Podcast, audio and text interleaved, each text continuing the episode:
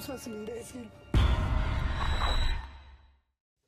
Hola, ¿cómo están? Bienvenidos al Sensacional de Historia Mexicana, el podcast de intervención histórica. Este que les habla es Chuy Campos y estoy muy contento de estar con ustedes en este inicio, bueno, casi inicio de febrero, ¿no? Ya estamos a vísperas más bien de febrero, va a estar bien, bien chido, eh, porque se viene el año nuevo chino, ¿no? Y mucha gente está bien clavada. De hecho, tuve la oportunidad de platicar con mi queridísima Beca.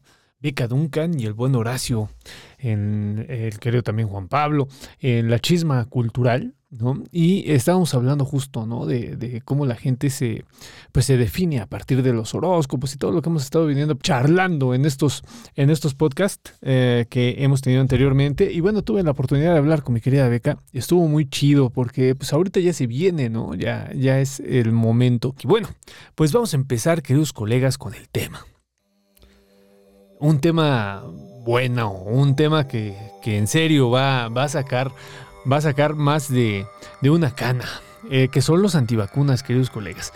Para empezar, antes de empezar, querida eh, comunidad, tengo que eh, dar anuncios, como decía mi señor padre, anuncios parroquiales. Lo primero, ah, ya, mira, acá me pone, qué bueno, mira, nos pone, hola Doc, nos pone la querida doctora extraña, ya llegamos, jaja, un saludo a la querida Elsa Yamel, eh, nos pone eh, Saraí Nava, malhumorada, exactamente, malhumorada es eh, la que me fascina el nombre, es una belleza de nombre.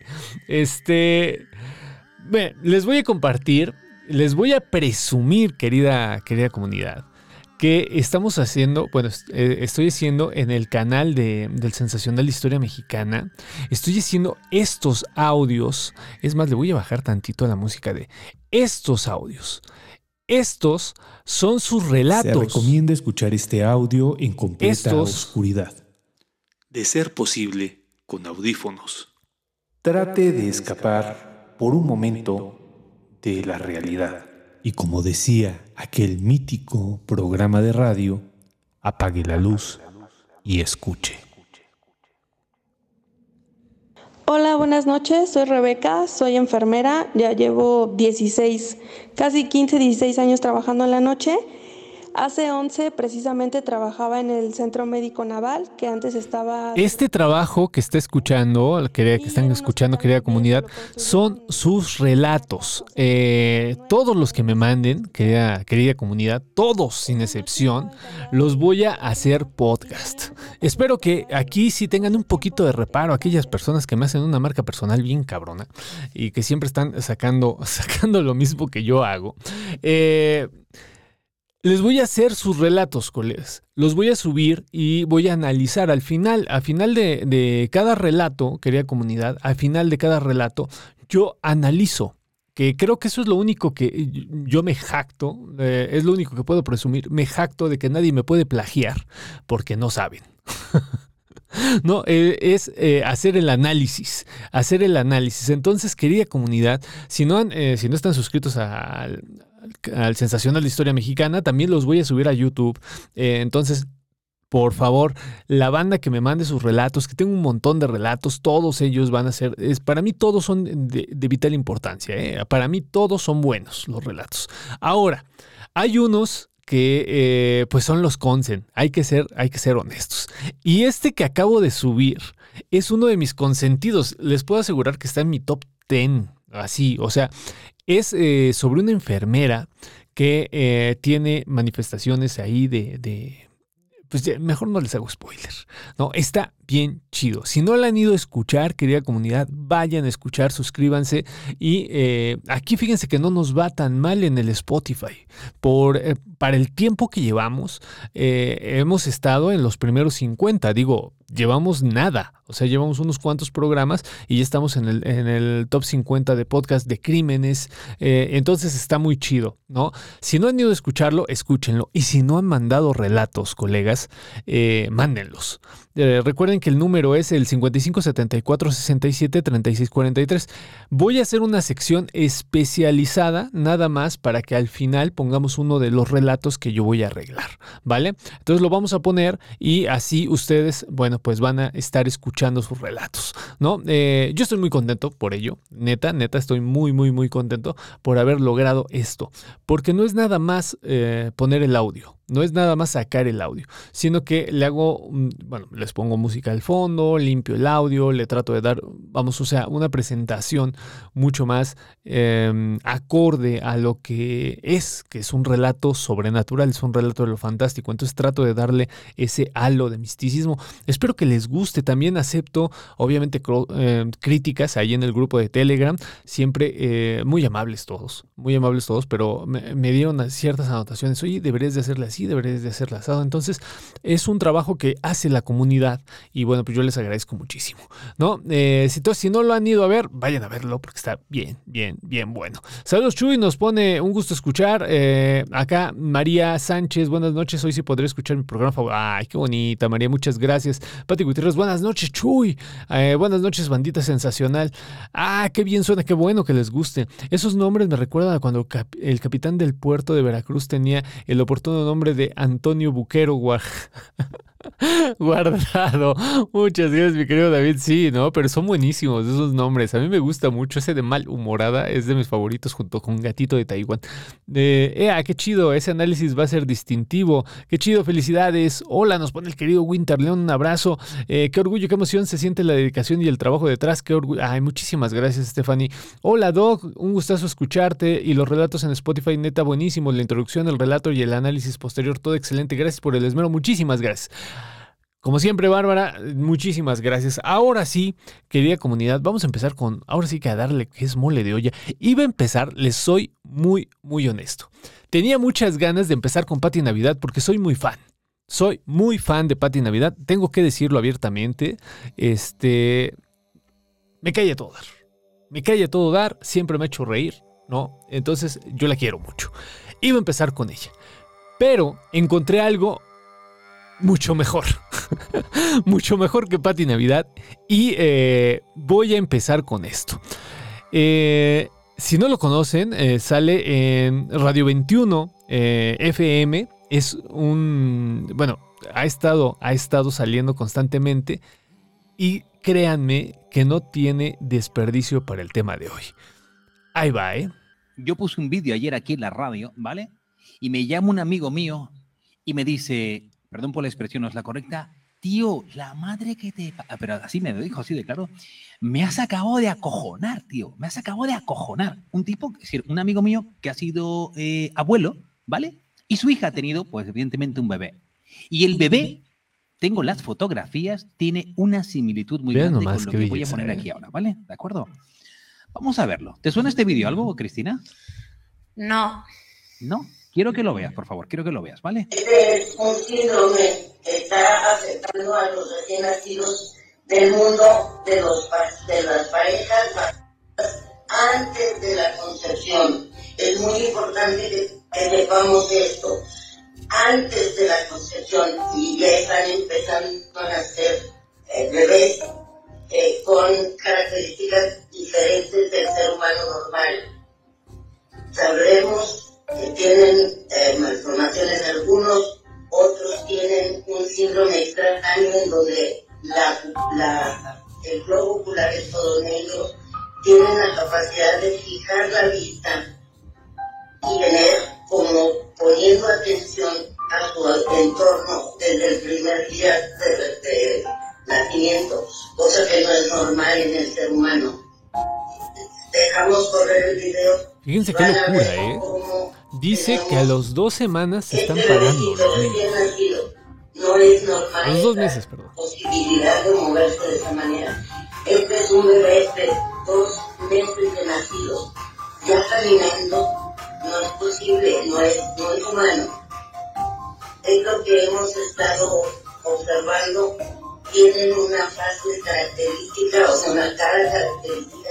Este recién nacido de dos horas que sostiene su cabeza y que fija la mirada, que te sostiene cabeza, eso no es normal. Este otro bebecito tiene dos semanas de nacido y vean cómo sostiene su cabeza y fija la mirada. Esto es transhumanismo y el resultado, aquí tenemos un bebé de 30 meses de nacido, ella se sostiene en pie. Obviamente no es normal el desarrollo del bebé recién nacido y de los primeros meses. ¿Has visto, Cristina? Sí, yo no había visto el vídeo, el pero la casualidad, El se están dando un no montón de tiene casualidades esta semana. La casualidad es que ayer en la conferencia, tanto Natalia Prego como el otro compañero médico lo nombraron este tema. Y, y claro, llegaban a la conclusión de si la- las inyecciones génicas, por ejemplo, de la de AstraZeneca y la de Janssen, son las que contienen adenovirus de chimpancé. Fíjense.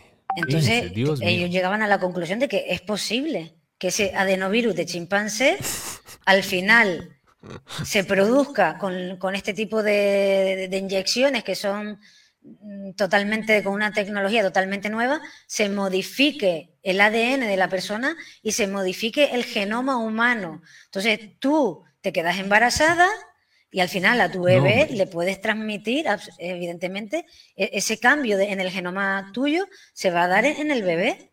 Y eso es algo que también se denuncia desde hace tiempo, es que hay estudios científicos que dicen ¿Cómo- que estas inyecciones génicas precisamente lo que buscan es la modificación del ADN, la modificación del genoma humano.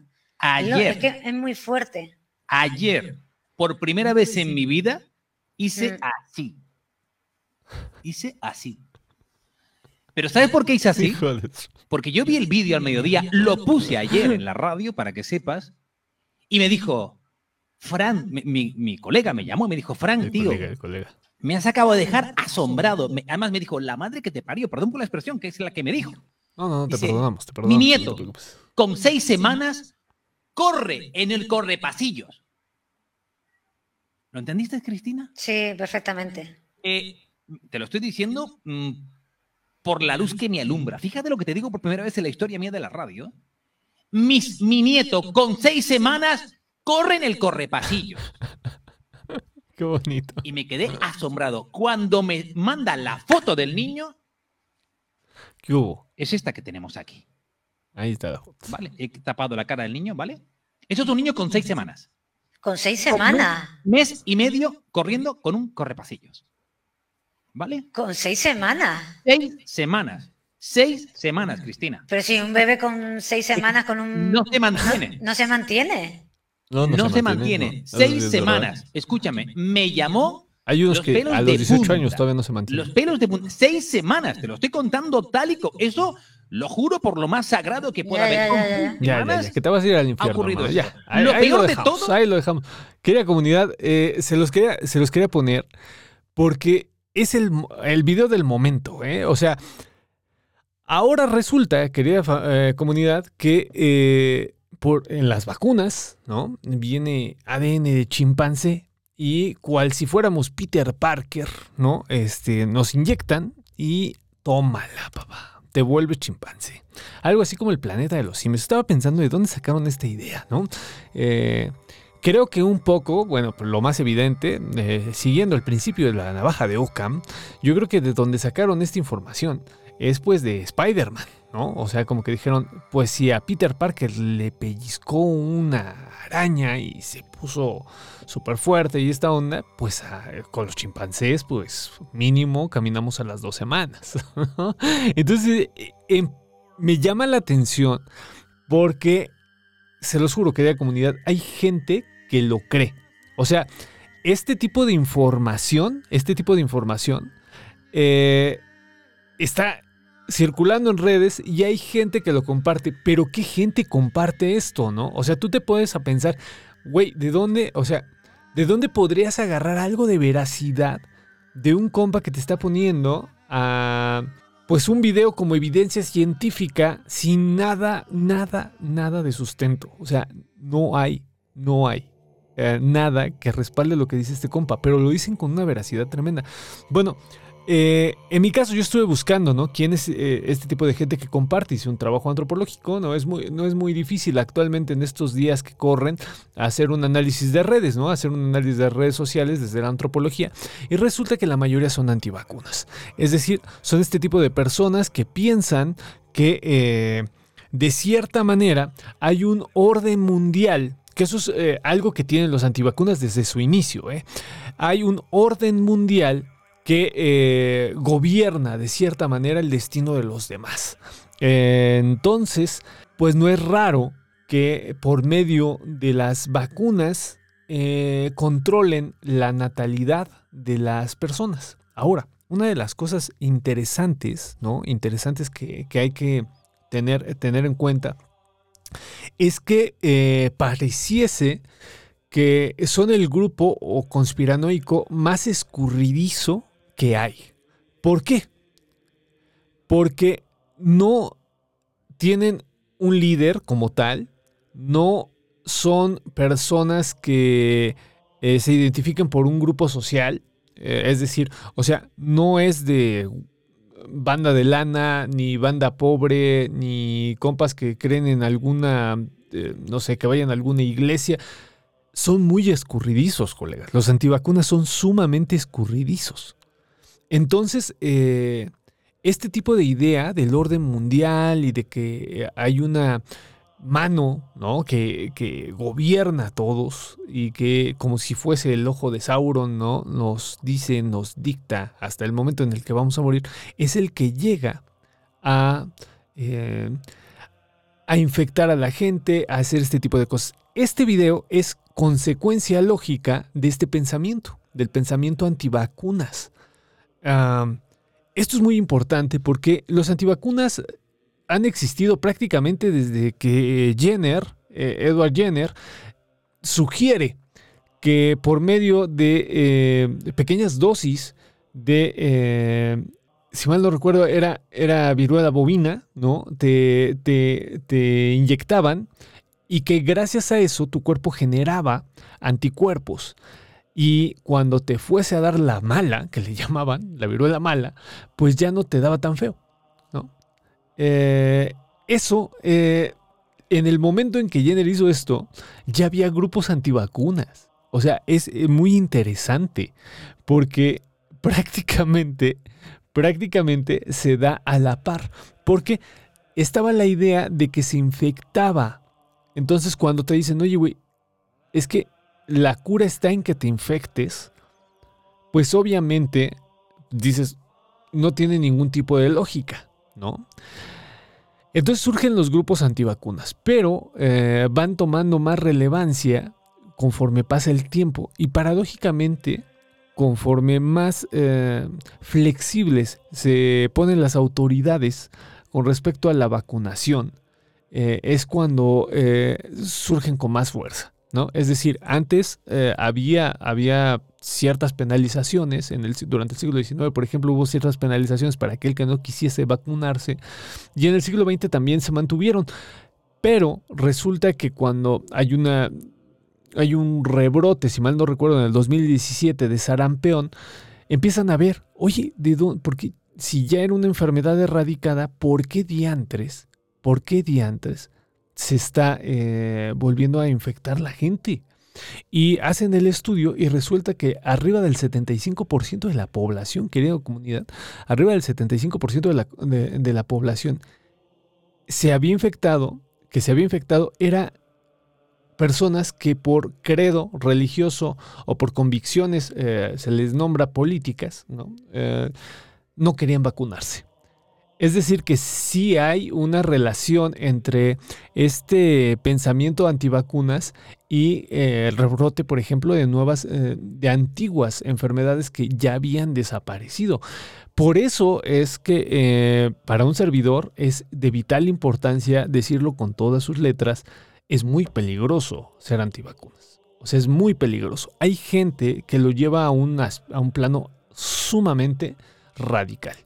O sea, eh, hay otros que no. Hay otros que todavía tienen cierta mesura, eh, porque hablar de antivacunas eh, de manera tajante también yo creo que es poco ético. Hay gente antivacunas que no se ciega ante la evidencia médica. Generalmente el vacunas así de coraza lo que hace es decir que tal persona salió y que acaba de enseñar un estudio y con eso. Y hay otros que no, ¿eh? Hay otros compas que eh, sí hacen estudios eh, conscientes y dicen, oye, ¿sabes qué? aquí hay riesgo, ¿no? De seguir con esta política. Vamos, a mí no me gustaría, querida comunidad, quedar en, en, ese, en ese punto, ¿no? En el punto de decir, no, es que todos los antivacunas, porque lo que he estado analizando, ahora sí que lo que me ha arrojado, los estudios que he hecho, digo, estudios, vamos, o sea, lo que he analizado, pues eh, me muestra que no es un grupo, eh, vamos, o sea, no es un bloque, sino que hay varias bandas eh, dentro del mismo espectro antivacunas. Entonces, pero les quería poner este primer momento porque es muy reciente. O sea, lo que les acabo de poner de, Radio 21, si mal no recuerdo, 92.0 FM, es, vamos, o sea, es muy, muy, muy reciente y una persona que tan que con tanta furia diga, no, es increíble que nos estén metiendo, ¿no? ADN de chimpancé y mira, ya los niños se paran a los dos meses. bueno, hay gente que se lo cree. Lamentablemente, lamentablemente hay gente que se lo cree. Entonces, callarse, a mi forma de ver, pues es un peligro. Voy a leer todos los comentarios eh, porque ha caído, pero un buen de banda. Qué chingón, qué bueno, queden por acá, colegas. Eh, nos ponen acá, saludos desde Ecuador, mira, nos pone, eh, después de que me advirtieron que se escuchaba doble, eh, esta Adriana Urrutia nos pone un abrazo desde Ecuador. Adriana Vinchia nos mandó un, audio sobre eh, esta banda de charlatanes que tengo que poner, se los debo, se los, se, los debo de poner porque es, es, un testimonio formidable. Nos pone, no, bueno, jajajaja, nos pone la querida doctora Extraño. Yo sabía que le iba a, a causar mucha risa, mi querida doctora, porque sí, ¿no? Estos cuates son, o sea, piensan que todos somos Peter Parker, ¿no? Eh, pone aquí la querida antropología para todos. Un abrazo. Eh, nos pone Guerrero Marcel, verdaderamente en los documentos de las fichas oficiales de las vacunas viene que tiene ARN chimpancé y algo de hígado humano. Accesible en internet si no lo creen. Nos, eh, te agradezco mucho, mi querido Guerrero Marcel, por tu comentario. no obstante, no creo que tengamos una mutación tan rápida gracias a la inyección eh, de, la vacuna, ¿no? Em, nos pone David Carvajal López. Ah, una cosa que, se me olvidó. Esta idea de que el nacimiento, de que en el nacimiento va a salir la persona, eh, el niño, va a salir eh, infectado, es un clasicazo, ¿eh? O sea, desde, también desde Jenner se tiene la idea de esto. De que si te vacunaste puede que el niño salga enfermo o salga con deformaciones. La idea de la deformación es muy importante aquí. David Carvajal nos pone curiosamente el temor. Ah, mira. El temor de la mezcla con los animales es muy tradicional en los movimientos antivacunas desde tiempos de Jenner. Mira, sin querer, mi querido David, estamos en creo que acabamos de decir lo mismo. Nos pone eh, correpasillos pipí. Nos pone Mar Alejandro López Arteaga, sí, mano, ¿no? Andaba en friega el morrillo. Nos pone Alma Olivares, ese no es un niño de seis semanas, no inventes. También esta situación, ¿no? De, de cómo, miren, mucha gente, mucha gente que se dedica a este tipo, eh, este tipo de temas eh, recurre a eso, al engaño. ¿Y saben lo que es eh, más triste? Que son los videos más visitados de todos los videos que más se, consumen son increíble noticia, niño de dos meses camina solo, ¿no? Este, como si fuese, vamos, o sea, las hojas volantes de, de Antonio Ibanes Arroyo cuando le ponía los grabados José Guadalupe Posada, así igualito. Lo que consume la gente es eso, ¿no? Por eso lo hacen. Acá nos pone... Eh, los primeros antivacunas. Ah, mira, mi querido David Carvajal nos regala ¿no? un eh, documento en redes sobre los antivacunas. Muchísimas gracias. Yasmín busca a Aladín. Dice, ah, yo tengo 32 y aún no me mantengo sola. de mi broma que hice, ¿no? De que este, a las dos semanas ya se mantiene. a los 18 todavía no se mantiene. Nos pone Omar Alejandro. La verdad no sé si reírme o asquearme del resumen de bajezas que pueden comprimir para generar tanta tensión. Sí, es- está bien cañón, hermano. Dice, siempre me ha integrado, eh, la querida antropología para todos dice, siempre me ha intrigado cómo es que esa desinformación llega más rápido a las personas que información validada científicamente. Porque, yo insisto, el formato con el que lo presentan, mi querida antropología para todos, es eh, muy convincente. O sea, la gente cuando lee, no te pierdas esto, no le ponen, no te pierdas esto. Niño de dos semanas camina solo, video, ¿no? Entonces la gente dice, ay, güey, a ver si es cierto, caminará, a ver si caminará solo ese güey. Y ya, lo, lo ponen y por angas o mangas, pues ya lo estás viendo, ¿no? Nos pone eh, Pati Gutiérrez, ah, mira, ahora sí tomará sentido el insulto de ese pinche mono. sí, ¿verdad? Nos pone, y puede que lo compartan por WhatsApp como cadenas. Hablando de eso, yo lo voy a compartir en el grupo de Telegram para que lo tengan, lo ah, vamos, o sea, lo puedan escuchar completo. No lo puse completo porque en serio eh, es bastante insultante. En algún momento dices, no, bueno, es que este compa sin ningún tipo de estudio, no se tuvo la molestia de decir, oye, ¿sabes qué? Hablo con tal médico, ¿no? De tal hospital que conoce sobre vacunas y a ver que nos cuente algo. No, literalmente, como saben, eh, que los van a mandar tres pueblos por allá, obviamente no les van a hablar, ¿no? Entonces ahí se dan, se dan con esto.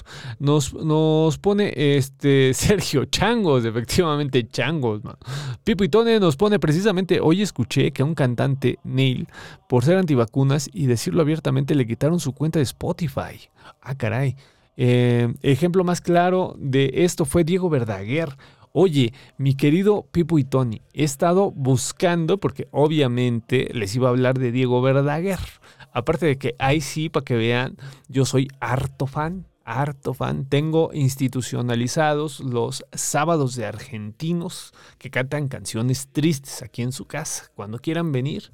Y obviamente pues pongo a Diego Verdaguer. Eh, y estuve buscando, creo que está eh, un poco la desinformación, ¿no? Porque lo que he buscado me arroja que sí se vacunó el compa, o sea, sí estaba vacunado y toda la onda. Entonces ahí voy a, voy a buscarle más porque la verdad no me quedé, no me quedé claro. ¿Ustedes saben algo de eso? Eh, yo entendí que sí estaba vacunado el compa, que de hecho tenía un montón de miedo, ¿no? O sea, porque no entendía por qué estaba infectado. Nos pone eh, José, eh, ah, mi querido eh, Rafa Maza Diego, nos pone el adenovirus que ataca a los chimpancés, el ARN de chimpancé, jajaja. El queridísimo Iván Garrido. Oye, Iván, si andas por acá, échame una llamada, ¿no, hermano? Para platicar. Eh, Querida comunidad, si no conocen a Iván Garrido, antes de leer su comentario, Iván Garrido es un historiador de eh, las enfermedades, justamente.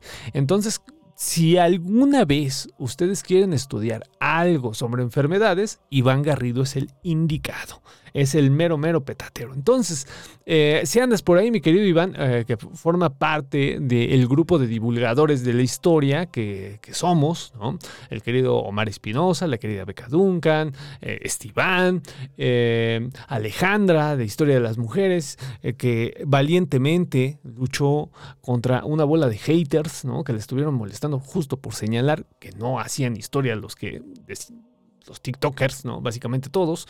Eh, bueno, eh, historia chiquita, todos ellos somos un grupo, nos conocemos. Y mi querido Iván Garrido está en ellos. Entonces, eh, vale la pena, vale la pena seguir a Iván Garrido. Y si andas por acá, carnal, aquí está el, el teléfono. Échame una llamadita y echemos plática. Nos pone, tan solo Jenner, inventor de la medida, fue duramente atacado por la sociedad londinense del siglo XVIII.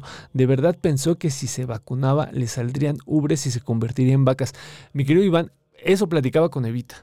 Justo hoy iba a estar Evita, mi, mi esposa, iba a estar conmigo. Lamentablemente ahorita anda malita la pobre, no de coronavirus, ¿no? Anda toda, toda achacosa de la panza. Y, eh, y bueno, pues no pudo estar con nosotros.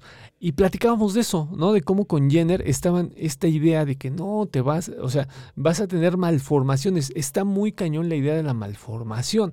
En las, o sea, es uno de los pilares de la, de la antivacunas primitivo. ¿No? Esta idea de que, de que vas a, malformarte. Y actualmente, mi querido Iván, pues tú viste el video, ¿no? Sigue presente esta idea, ¿no? Miguel Bosé, antivacunas. Pues justo, mi querido Pipe y Tony, me estás haciendo spoiler, porque te voy a poner también al querido José, este, Miguel Bosé. Nos van a, iba a decir José José, no, no, hombre. Este José José, ese se curaba solo con alcohol. Ese fue un pionero en, en, eh, la sanación por medio de alcohol, al cual le mandamos un respeto. Le mandamos un respeto donde quiera que esté. Nos ponen acá Oro Lara. Saludos a todos desde Atlanta, Georgia. Felicidades por su excelente programa, mi querido Oro Lara. Muchísimas gracias. Eh, me pone Guerrero Marcel. Uy, una disculpa por el dominio de tecnicismos. De igual manera lo tiene. Es corroborable. El punto es que aquí no sacaron de la nada, nos dice Guerrero Marcel. Me parece que Guerrero Marcel es eh, una persona que está a favor de la política antivacunas, ¿no? Y pues es respetable, Eh, así como es respetable mi postura. Eh, yo creo que es muy peligroso ser antivacunas, ¿no? Y no hablo de nada más la persona, hablo de como sociedad. Nos ponen acá, Oro Lara nos pone una imagen, ¿no? Iván Guerrero nos pone aquí en México, cuando el doctor Miguel Ángel Iglesias Domínguez presenta la vacuna en 1870 en la Academia Mexicana de Medicina, parte del gremio también abrigó el mismo temor. Eh, la querida doctora extraña, mi querido Iván, ya te dije, échame una llamada, canal. Mejor échame una llamada y platicamos. Y este, nos eh, iluminas con tu conocimiento, porque la neta le sabe, le sabe bastante, mi querido, mi querido Iván.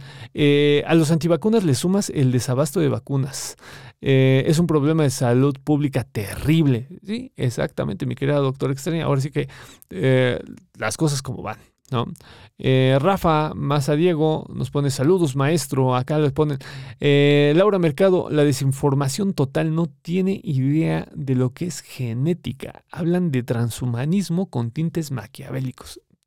Sí, sí, sí, sí. O sea, lo, interesante de esto es que, eh, te lo puedo jurar, Laura, eh, este compa piensa que todos somos Peter Parker. O sea, te lo juro, te lo juro. Eh, trae esta idea, ¿no? Y bueno, pues ya viste lo que dijo. Eh, ya veo Magneto y jalándonos a todos los que traemos chip. Ahorita vamos a los chips. Eh, Adriano Urrutia dice: Un amigo antivacunas sigue a diario un grupo llamado La Quinta Columna en TG. Está obsesionado con el óxido de grafeno. El titular de hoy es grafeno en alimentos para incorporar etiquetas y sensores. No, bueno, es que ahorita vamos a eso, mi querida, mi querida Adriana, porque sí está muy cañón. Dice, qué temazo, estás tocando Chuy, súper vigente y muy necesario de tocar saludotes y un abrazote. Muchísimas gracias, mi querido Iván. De nuevo, Iván, échame una llamada. No seas dijo. Eh, Omar Alejandro López Arteaga dice, otro gran blanco de los grupos eh, conspiracionistas a nivel histórico son las antenas. Sería genial que hicieras un análisis del tipo antropológico y, y ataras cabos. La comunidad científica está trabajando en sacar luz sobre eso, ¿no? Y eh, muy amablemente nos pone una liga para que sigamos la discusión. Este tipo de personas son a las que siempre se les va a agradecer, como mi querido Omar y mi querido David, que no solamente te dicen, sino que aparte te recomiendan algo que leer, porque hay que tener humildad, ¿no? Hay que tener humildad y decir, güey, yo no voy a acabar el tema y pues si tú quieres seguir la búsqueda, ¿no? De la información, pues aquí hay de dónde, ¿no? Eh, Guerrero Marcel nos pone, es más, dame un momento y te doy el dato exacto. Ah, ok, de, lo, que, de lo que nos contaba. Eh, Maru Bermúdez dice, saludos, hoy me vacunaron. Muchas gracias, mi querida Maru Bermúdez, por vacunarte y qué bueno que ya te vacunaron también, ¿no? Como decía la doctora extraña, pues con esto del desabasto de, de vacunas, eh, a mí me preocupa más, ¿no? Que lo otro. Nos pone Laura Zulita, sociológicamente, ¿cómo se explicará para qué generan tantos seguidores? Nos pregunta, bueno, es una pregunta interesante. Eh, yo creo que es el miedo, mi querida. O sea, eh, sé que eh, es como que lo más obvio, ¿no? Lo que te voy a decir, pero yo creo que es lo más importante. El miedo es el que genera este tipo de desinformación. Porque al no tener una respuesta concluyente, en el caso del coronavirus, de la COVID-19, como no se tuvo en su momento una respuesta contundente a dar una, sociedad, una, solución. Y la sociedad en la que estamos está muy acostumbrada a la inmediatez, mi querida Laura. Obviamente pegaron con madre este tipo de grupos, ¿no? Los, principalmente la gente del dióxido de cloro, ¿no? La gente de dióxido de cloro empezó a tener una relevancia tremenda en la historia de los eh, movimientos antivacunas, ¿no? Porque te decían, es que al no haber vacuna, ¿no? En un primer momento no había vacuna, te decían, con esto te vas a curar. Y ya después te decían, es mejor que la vacuna, no te vacunes, te decían, mejor toma dióxido de cloro. Es más sencillo y pues te va a quedar la panza blanquita, blanquita, blanquita, entonces no vas a tener ningún problema. Y bueno, pues la gente al no tener una solución, pues recurre a ellos, ¿no? Eh, por eso tienen tantos seguidores. El miedo les, les da. En un lado es la fascinación, ¿no? Y el otro es el miedo, ¿no? Eh, el morbo, pues, ¿no? Nos ponen eh, Fabiola Sanro. Desafortunadamente hay mucha gente que aún lo cree.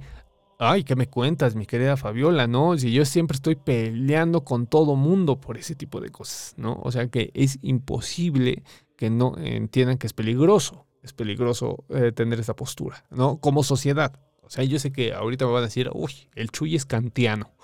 Eh, en esto sí, en esto sí. Creo que es peligroso, ¿no? Eh, que, la gente, que la gente vaya por ahí, ¿no?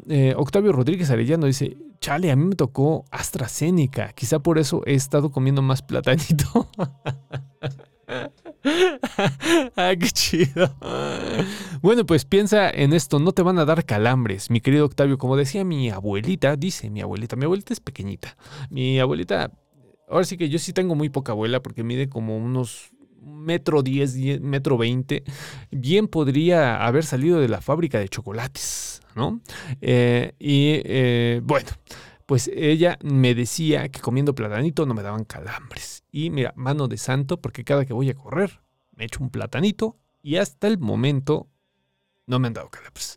Nos dice, eh, Rafa más a Diego, no hay vacunas con ARN de chimpancé. El vector para que ese ARN entre a la célula es un adenovirus que ataca a los chimpancés. Así que como que muy concluyente, mi querido Rafa.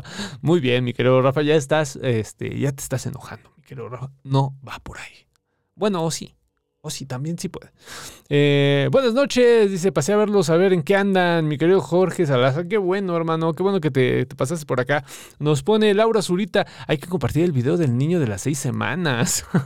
sí, te lo juro, va a estar en el grupo de Telegram, ¿eh? Se los juro, se los juro. Así, o sea, termino esto y les mando lo del niño para que lo disfruten, querida comunidad. Eh, les voy a ser honesto, lo saqué de un conocido. ¿no? Que yo sabía que tenía, como dicen los españoles, mierda de la buena de esta, ¿no? Entonces dije, aquí es donde hay, que buscar. Acá la Maru Bermúdez nos pone un montón de platanitos. Dice, Carlita, quien publicó los tweets antivacunas fue la esposa de Diego Verdaguer, Amanda Miguel, que también es un clasicazo. Amanda Miguel es, eh, bueno, o sea, una de las canciones más ardidas de la historia la hizo ella. Entonces eran una pareja explosiva. De hecho, me enteré que eh, se peleó esta Amanda Miguel con Galilea Montijo. Fíjense lo que hago por ustedes, que hasta me enteré que Amanda Miguel se peleó con Galilea Montijo por el querido y ya afinado Diego Verdaguer, ¿no? Para que se den una cuenta de hasta qué, para que se den cuenta de hasta qué punto estoy eh, dispuesto a recibir información por ustedes, ¿no? Pero sí, efectivamente, ella fue la que, la que empezó con esto de los antivacunas. Dice eh, Maite García, dicen que falsificó su certificado de, vacunación. Eso sí es nueva información, mi querida Maite. Nos pone Getze López.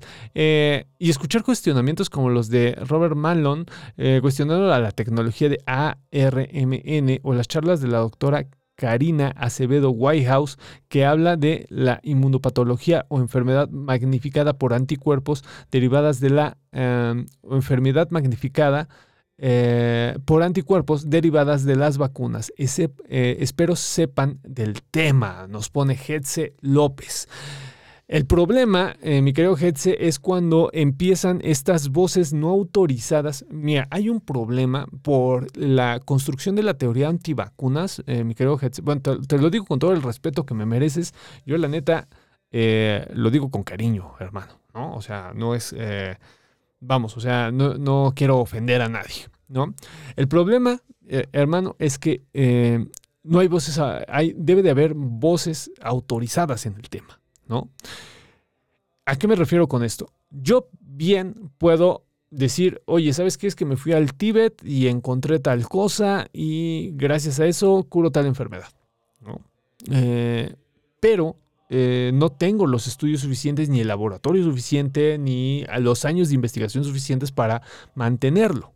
A pesar de que, no sé, he estudiado historia, tengo mis estudios en, vamos, o sea, estudios importantes en la materia, no estoy certificado, mi querido Hetze, ¿no? Porque no tengo forma de hacerlo, o sea, ese es el gran problema. Por ejemplo, el tema de los antivacunas durante mucho tiempo, mi querido Hetze, se eh, valieron de un estudio de 1998 en donde se decía que eh, las vacunas eh, causaban autismo.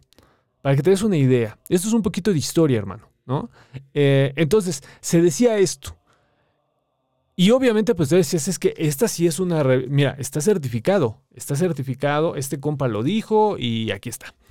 Vale, pero no se contó que eh, después hizo la averiguación y el compa no cumplió con los parámetros eh, que se debían, no había una investigación seria y hasta le retiraron la cédula de médico por andar falseando datos, ¿no? Ese es el gran problema, mi querido Hetze. Ahora imagínate, eso fue en 1998. En 1998 el uso del Internet estaba en pañales. ¿no? Recordemos que eh, el uso de la red social de las redes sociales eh, se intensifica en los años 2000. ¿No? Antes de eso no había más que ciertos intentos muy burdos, ¿no? Que solamente funcionaban en el primer mundo, ¿no? Acá en Latinoamérica, pues, eh, por ejemplo, tú utilizabas Messenger y, eh, vamos, o sea, ponías quién anda ahí y el que te fuera a contestar con ese platicabas, o sea, ni siquiera sabías con quién platicabas, hermano.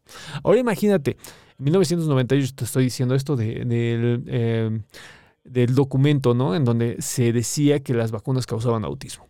Ahora, mi querido Hetze, en ese momento tuvo un impacto. Ahora imagínate en esta sociedad en la que estamos, tan rápida de redes sociales, la cantidad de cosas que puedes decir, la cantidad de cosas que tú puedes manifestar en un tiempo récord. O sea, récord. Y si tienes el lenguaje, porque eso sí te, lo digo, mi querido Hetze, si tienes un lenguaje acorde a redes sociales, lo puedes viralizar cañón. ¿eh? O sea, lo puedes ultra viralizar. Entonces ese es el gran problema, hermano. O sea, el gran problema que yo le veo es que hay mucho charlatán. Hay mucho charlatán. Hay gente que te... Por ejemplo, este... Es que, no, me quiero que... No le quiero quemar el tema a Evita porque lo vamos a seguir. Pero vamos, o sea, hay gente que le buscas el currículum y ni siquiera era, o sea, ni siquiera existe el doctorado que dice que tiene. Entonces, eso es lo que voy. O sea, yo te agradezco porque eres un medio de contraste, hermano. O sea, yo entiendo que tú dices, no, estos güeyes están locos. Está, chido. O sea, yo estoy de acuerdo en que defiendas tu punto de vista. El problema es que en mi caso no tengo ganas de ganar. Lo que tengo ganas es de generar dudas y que vayas y busques. Eso para mí estaría chido. O sea, decir, yo, yo también lo, voy a seguir haciendo porque lo he, lo he hecho mucho tiempo. Pero si lo puedes hacer tú, estaría genial. Nos pone eh, Jorge Salazar, los antivacunas no solo... Um, no solo son eh, por estas vacunas por el COVID, sino que no aplican a sus hijos, a la trivalente, polio, varicela. Justo hablábamos hace un ratito, mi querido Jorge, de cómo vuelve el sarampión gracias a, los antivacunas, ¿no? Uh, Death Metal Espiritual dice, lo de Neil Young es al revés. Él retiró su catálogo de Spotify a manera de protesta porque ese servicio de streaming alberga un podcast de un güey antivacunas. Mira, qué buena la precisión, mi querido Death Metal Espiritual. Dice, eh, mire, Diego Verdaguer lo que decía era que el virus del COVID había sido creado por mentes perversas, al igual que mi queridísima Pati Navidad. Irida Ávila dice, a mí me preocupa, mi preocupación es que no me vacunen a los niños pequeños, eso está raro. Sí, aquí tiene que ver con cosas políticas, mi querida Iris Dávila, muchas gracias por tu comentario, tiene que ver con una agenda política y también con, vamos, o sea, estamos hablando de que eh, la política es un negocio. Eh, es un negocio y en algún momento se va a dar, porque ya la OMS ya dijo que creo que de 5 eh, a 10 años ya se ve con buenos ojos que se haga. Si mal no estoy informado, en Estados Unidos ya se ya comenzó este tipo de vacunaciones. Está bien, o sea, iba, recordemos la primera fase de, las, de, las, em, de la COVID, como eh, te recomendaban que niños y adultos mayores no se juntaran, porque decían que el niño era sintomático y que el adulto mayor era una persona vulnerable. Entonces, no se ha malformado tanto esa idea durante toda la pandemia, ¿no? No está tan mal formada. Eh, vamos, es más bien secuencial. Y yo creo que no falta mucho cuando ya haya bastante capital político de por medio que vayan a sacar. Si mal no recuerdo, en el estado de Nuevo León, que también hice el, searching de cómo va la situación, en Nuevo León ya están comenzando a vacunar a chavitos, ¿no? Eh, vamos, eh, esta información es fiable porque lo, lo leí en eh, la UNAM, ¿no? En la Gaceta de la UNAM. Entonces, eh, creo que por ahí va. Va más por una, una, situación de agenda política. Nos pone Laura Zurita. Yo tengo entendido que este movimiento antivacunas surge en el artículo del médico eh, británico Andrew Warfield en la revista Lancet, donde aseguró que de forma antiética que las vacunas provocaban autismo. Exactamente. Justo es lo que platicaba hace un momento mi querida Laura Zurita. Efectivamente, así fue, así como lo estás diciendo. Dice, saludos a Evita, nos pone Octavio Rodríguez Arellano, sí, ya va a andar por, ahí, por aquí, yo creo la próxima semana. Nos pone eh, ATP Zona 62, también se pensaba que con las vacunas se esterilizaba las poblaciones más pobres. Mi papá siempre me habla de una película al respecto. Acabas de tocar un temazo, mi querida ATP Zona 62, que es esta idea del control natal no es propiamente la esterilización, es control natal. Puede surgir de dos maneras, mi querida eh, ATP Zona 62. La primera, la esterilización, que eso es eh, un clásico también. Y la segunda, la aniquilación. Porque mucha gente eh, sostenía que te enfermaba la vacuna y te mataba. Incluso eh, gente que ahorita es partidaria del dióxido de cloro, cuando suena hace unas dos, tres semanas que una atleta estadounidense muere em, ya vacunada y una persona que tenía un, vamos, o sea, una salud evidente corporal, eh, mucha de la gente que es partidaria del dióxido de cloro dijeron, ya ven, la enfermaron y la mataron. ¿No? Eh, fue la consigna, ¿no? Cuando se enteran de esto, en vez de tener un poquito de empatía hacia la familia, este tipo de sociedad en la que vivimos eh, es complicada a veces, ¿no? No tuvo ningún reparo en señalar que porque la habían vacunado se había muerto, ¿no? Eh, es decir, o sea, no solamente se queda con esta idea de la esterilización, ¿no? Sino que va más allá y dicen que está el control por la aniquilación.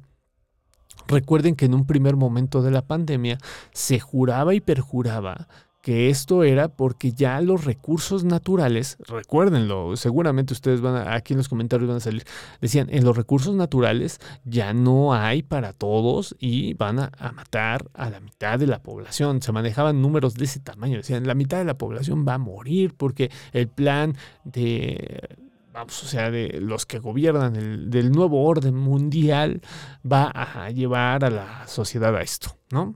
Entonces, Está esta, que es como que muy práctica, mi querida ATP Zona 62, y está la otra, la de la aniquilación completa de la sociedad. Nos pone el querido Juan Martín, hola, en los 70 recuerdo que en una campaña de vacunación a realizarse en las escuelas primarias se corrió el rumor que la vacuna era para esterilizar a niños, y pues muchos padres y madres llegaron para impedirlo y hacer que los niños se salieran de la escuela efecto de la desinformación. Mi querido Juan Martín, como siempre, eh, un, abrazo. Él sabe de lo que habla porque él es profesor, mi querido Juan Martín. Me quedé pensando desde aquella vez que ya lo habíamos platicado, me quedé pensando si hay información al respecto. Pues estaría padre eh, sacar algún articulito allá en Chilango sobre esto, ¿no? Eh, escribir un poquito. Entonces, si tienes, mi querido Juan Martín, se me antoja un poquito escribir escribir esto. Nos pone eh, el factor psicológico salva vidas, nos pone el querido Luis A. Morales. Eh, Clau Trejo dice, esas personas que dicen que son unos charlatanes son médicos, biólogos, químicos, que han hecho estudios a las personas que tienen síntomas después de las vacunas, dinero, coágulos, estudios de plaquetas, cáncer y han salido mal. Háganse estudios, nos pone eh, el Trejo. Yo insisto que no es, vamos, o sea, es que eh, quizá aquí no se conozca muy bien cómo es el proceso de validación de un informe científico, tal vez. ¿No?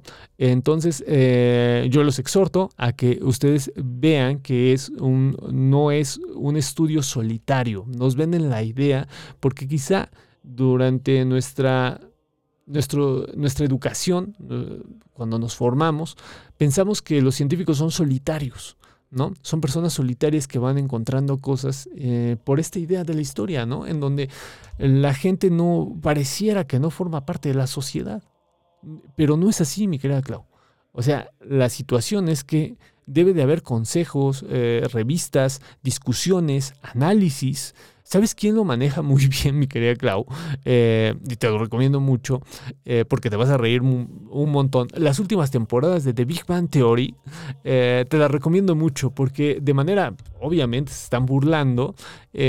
sale como Sheldon y su um, novia, Amy Farrah Fowler, creo que se llama, descubren algo y eh, tienen que llevarlo a la revista, consensuarlo, que haya discusión, que físicos experimentales chequen, o sea, sale, sale ahí la, la, situación de cómo va. No es que yo, o sea, yo por tener los estudios en lo que tú quieras decir, esto es, no va a, ser con... Eh, vamos, o sea, no es suficiente hay que eh, hacer discusión, análisis en laboratorios y un montón de cosas. Entonces, por ahí va. No es con ganas de demoler, simple y sencillamente. Esto yo no lo inventé, así, así es en, en, todos lados. Nos pone eh, Doctor Johanan Biatix, líder antivacunas, murió por no vacunas.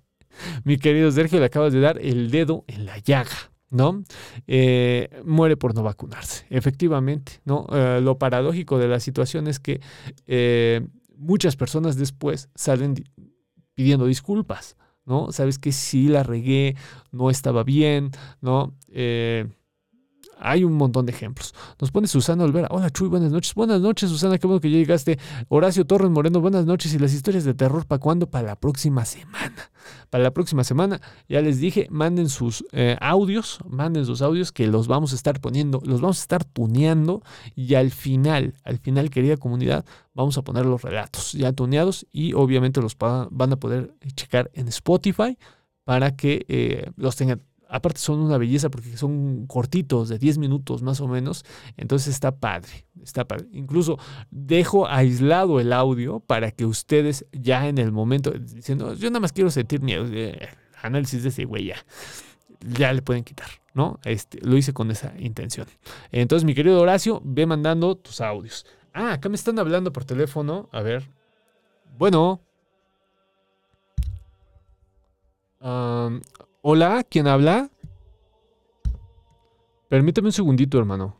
Ahora sí. ¿Quién habla? Iván. ¿Qué onda, Iván? ¿Cómo estás, hermano? Hola. Qué bueno, está, qué bueno que estés acá con nosotros. Yo le estaba comentando a la comunidad, no sé si escuchaste, que te aventé un montón de flores, hermano. es un temazo el que estás tocando esta noche, bien vigente, bien importante y y con un montón de tela que, tiene que, cortar. Es que tomó, esta semana tomó mucha vigencia, ¿no? Sí, claro, claro. Eh, y vayan, en, estos tres años de, de plaga, ¿no? Eh, pues cuántos casos no hemos visto de antivacunas reconocidos y seguidos que a la mera hora sí les pega y algunos terminan perdiendo la vida y otros terminan pidiendo perdón, ¿no? Claro. Diciendo, este, no, pues sí, sí es cierto, vacúnense. Claro. Eh, hace unos momentos, mi querido Iván, eh, platicaba con la comunidad porque hay gente que todavía tiene sus dudas al respecto eh, y que argumentan por medio de estas falsas autoridades científicas, oye, es que sale una persona que es químico y que dice que no es peligroso ponerte la vacuna porque da cáncer, o sabes qué, salió un biólogo tal. Les estaba explicando hace un momento, mi querido Iván, que no es tan simple esta situación de que te tomen como una voz autorizada. Debes de hacer discusiones científicas, debes de tener laboratorios, ¿no? Debes de, vamos a hacer una serie de estudios. ¿Estoy en lo correcto, mi querido Iván?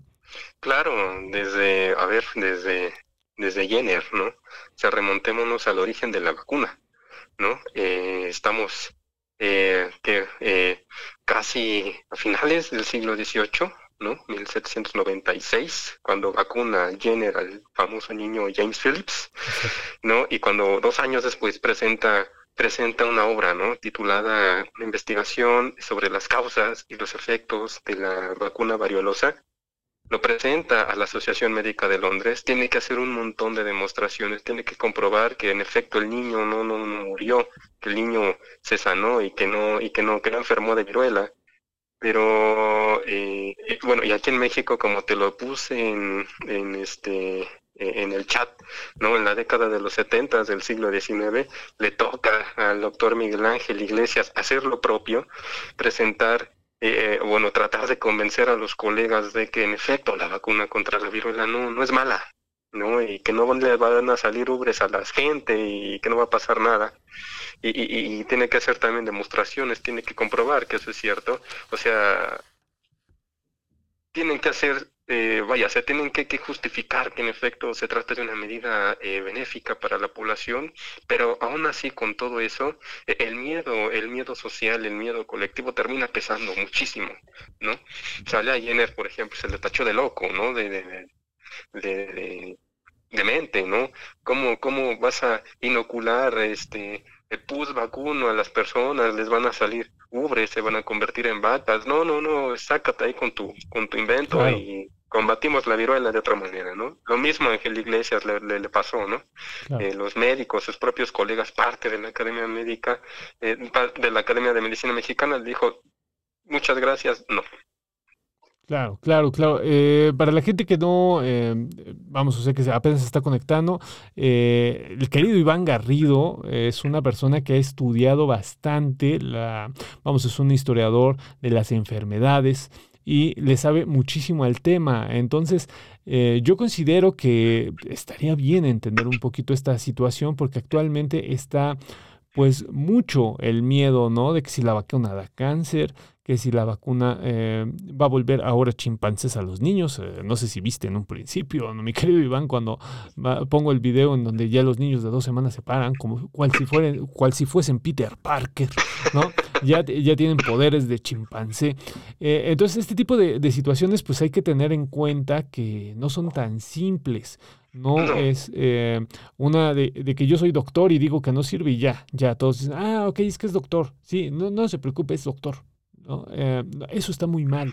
Eso también tiene que ver, mi querido Iván, con esta deidificación de, la labor eh, médica, ¿no? Porque el ser médico en un país como el nuestro, creo que en gran parte de Latinoamérica podría funcionar esta, esta aseveración, eh, pues era considerado como de lo más alto, de lo, de lo máximo que se podía hacer. Eh, es una labor muy noble, pero también tiene esta, esta consecuencia de que todo se le toma como autoridad y pues no es así, hay que tener una serie de pasos para que se consideren como, un, eh, como una voz autorizada, ¿no? Claro, un montón de credenciales, un montón de filtros que tiene que pasar eh, el personal calificado, pero aún así, aún así, bueno, y se los comparto desde mi opinión, desde lo poco que he revisado y desde lo que bueno, he leído todos estos años de preparación. Híjole, yo aquí veo una situación que, que, que, que es, añejísima, ¿no? A ver, eh, tenemos dos dimensiones, ¿no? Los historiadores siempre, bueno, hemos distinguido en algún momento de nuestra formación esta esfera cotidiana, ¿no? Estos usos y costumbres, y por el otro lado, bueno, los dictados, ¿no? De, eh, de carácter oficial. Históricamente, y más en temas de salud, eh, repito, es mi opinión a partir de lo que he revisado, los usos y costumbres siempre terminan pesando muchísimo más que los dictados eh, oficiales, ¿no? Eh, termina dándose más importancia a la opinión de los allegados que a la opinión del facultativo, y esto por una de un sinfín de razones, ¿no? eh, principalmente por el hecho de que por siglos los médicos, los doctores, ¿no? Aún hoy en día eh, siguen siendo personajes eh, quizás respetados, como tú dices, en cierta medida, pero más que respetados, ignorados, ¿no? Porque por siglos fueron, fueron profesionales que no resolvían los problemas de salud de la gente, ¿no? A tal punto que el médico eh, al igual que algún té o, al que, o que, alguna otra medida terapéutica, bueno, era una más, ¿no? Y era la última a la que recurrías, sí, sí. ¿no? Eh, por ejemplo, por ahí, por ahí va una pista, ¿no? El hecho de que los doctores, los matasanos, ¿no? Vaya, con el mote, con el mote se dice mucho, ¿no? O sea que el matasanos, pues, mm, eh, pues sí estará muy preparado y todo, pero, pero históricamente frente a los usos y costumbres, eh, hace más falta un título, hace más, mucho, mucho más, algo más que un título universitario para demostrarle a la gente y convencer a la gente de que, de que tú posees, este, bueno, un halo de verdad, ¿no? En, en, ese arte de curar. Claro. Eh, por ahí va, ¿no? Por un lado, ¿no? Y por el otro, la misma medicina se ha encargado de, de que esta situación sea así, ¿no? De, que los existan movimientos antivacunas, de que existan movimientos anti antimédicos, vaya, ¿no? Eh, en, en, el sentido de que eh, eh, al calor del desarrollo de la medicina, pues la medicina fue privilegiando la curación por encima de la prevención. ¿no? La medicina fue privilegiando el, el, eliminar la enfermedad que el, el, continuar siendo el mejor eh, amigo del enfermo. Y, y, bueno, para la gente, para el grueso de la población, pues eso es feo, ¿no? Porque la gente cuando se enferma lo que quiere es, es que la papaches, ¿no? Y le digas, pues no te preocupes, yo te ayudo, yo todo va a estar bien, tú descansa, y no que nada más te dediques a picarla y a picarla y así sin más ni ton ni son. Eh, es una medicina fría, ¿no? Eh, y, y también, o sea, esa, esa, inclinación de la medicina por lo técnico, por lo instrumental, ¿no? Por lo, por lo eh, em, mecánico, es lo que ha hecho que mucha gente diga, esa medicina me lastima y, este, y, no me sirve y, me daña más de lo que me ayuda. Eh, y entonces viene este, vienen este tipo de alejamientos, ¿no? Eh, y esto se atribuye, bueno, yo leo, lo atribuyo, bueno, lo rastreo desde, desde Galeno, precisamente ah, cuando Galeno, eh, Galeno, ahí en tiempos del Imperio Romano, pues dice, sí, está muy bonita la medicina de Hipócrates, pero no, el médico, el de Adebis, pues no tiene que ser el mejor amigo del enfermo, tiene que dedicarse a atacar el mal. Digo, erradicar la enfermedad, no importa si lastimas al paciente, ¿no? Eh, atacar la enfermedad a como de lugar, eh, por la vía que sea, es, es, es lo que debe de hacer el médico. Y esa es la ruta que ha seguido en la medicina, ¿no? Claro, claro, claro. Sí tienes toda la razón, porque esta idea de lo pauper, eh, vamos, o sea, que está mal. pues lo que se, lo que se lleva a cabo en, en la medicina también es muy antigua. ahí te, te, concedo un punto. Yo me estaba yendo más a la idea, ¿no? De cómo surgen varias autoridades supuestas, ¿no? Que te dicen, no, lo que están haciendo es enfermar a la población. No, no, lo que pasa es que las grandes farmacéuticas quieren vender sus productos y tú te puedes curar con tecito de hojas de guayaba, como decía esta Pati Navidad, ¿no? Este, eh, ese tipo de cosas. Pero eh, la otra parte que tú tocas es, es, muy importante, ¿no? Es la idea de la decadencia, de la, por un lado, de la medicina, ¿no? en un en país donde, pues sí, justo se le decía el matasanos, ¿no? Voy con el matasanos, ¿no? También las instituciones que no ayudan en mucho, ¿no? Eh, el abandono de las instituciones médicas y que luego, eh, pues se piensa que todos los médicos eh, pues son, son personas que no hacen bien su trabajo, siendo que están sobreexplotadísimos. Esos no están sobreexplotados, están sobreexplotados a la tercera potencia, ¿no? y, que, y que está muy cañón. Tienes toda la razón, mi querido Iván. Oye, hermano, para cerrar un poquito, aparte de que me gustaría, antes de que nos dieras tus redes sociales, mi querido Iván. Ok, bueno, en, Twitter estoy como Iván Garrido 20, arroba Iván Garrido 2020, y en, y en Facebook estoy como arroba Patli 2021 hay, que, hay que seguir, mi querida comunidad, hay que seguir al, buen Iván porque hace unos hilos de Twitter, pero guapísimos de este tipo de temas. Ahora sí, mi querido, mi querido Iván, ahora sí para cerrar. esta idea de eh, los antivacunas y la, la idea de las farmacéuticas. ¿Cómo lo ves tú, hermano? Uf, y pues sí, súper fresco, ¿no? Eh, ah, fresco en términos de que, bueno, eso, o sea, tan solo hablar de farmacéuticas, hablar de, de, de, de- de antivacunas, pues nos remite de inmediato a, a este, este contexto eh, capitalista, ¿no? En donde eh, la gente, eh, bueno, y también, repito, la medicina también está permeada por, por, la, por el mismo contexto, ¿no? Eh, o sea, la gente, la gente no es tonta, ¿no? Eh, como bien lo decía Ana María Carrillo, que es una también historiadora de la medicina, una, una, una autoridad en el tema, que ha escrito muchísimo, muchísimo sobre las campañas antivariolosas. Les recomiendo que, que, que- que le echen un ojo a, a los textos de ella. Eh, o sea, ella, ella, por ejemplo, eh, en una entrevista que le hicieron en el Universal, se preguntan, ¿por qué cree que la gente rechaza las... Porque la gente no es tonta, ¿no? Porque la gente eh, le teme a la reacción de la vacuna y de inmediato eh, piensa que, que, que los, que, los, que los afecta, ¿no?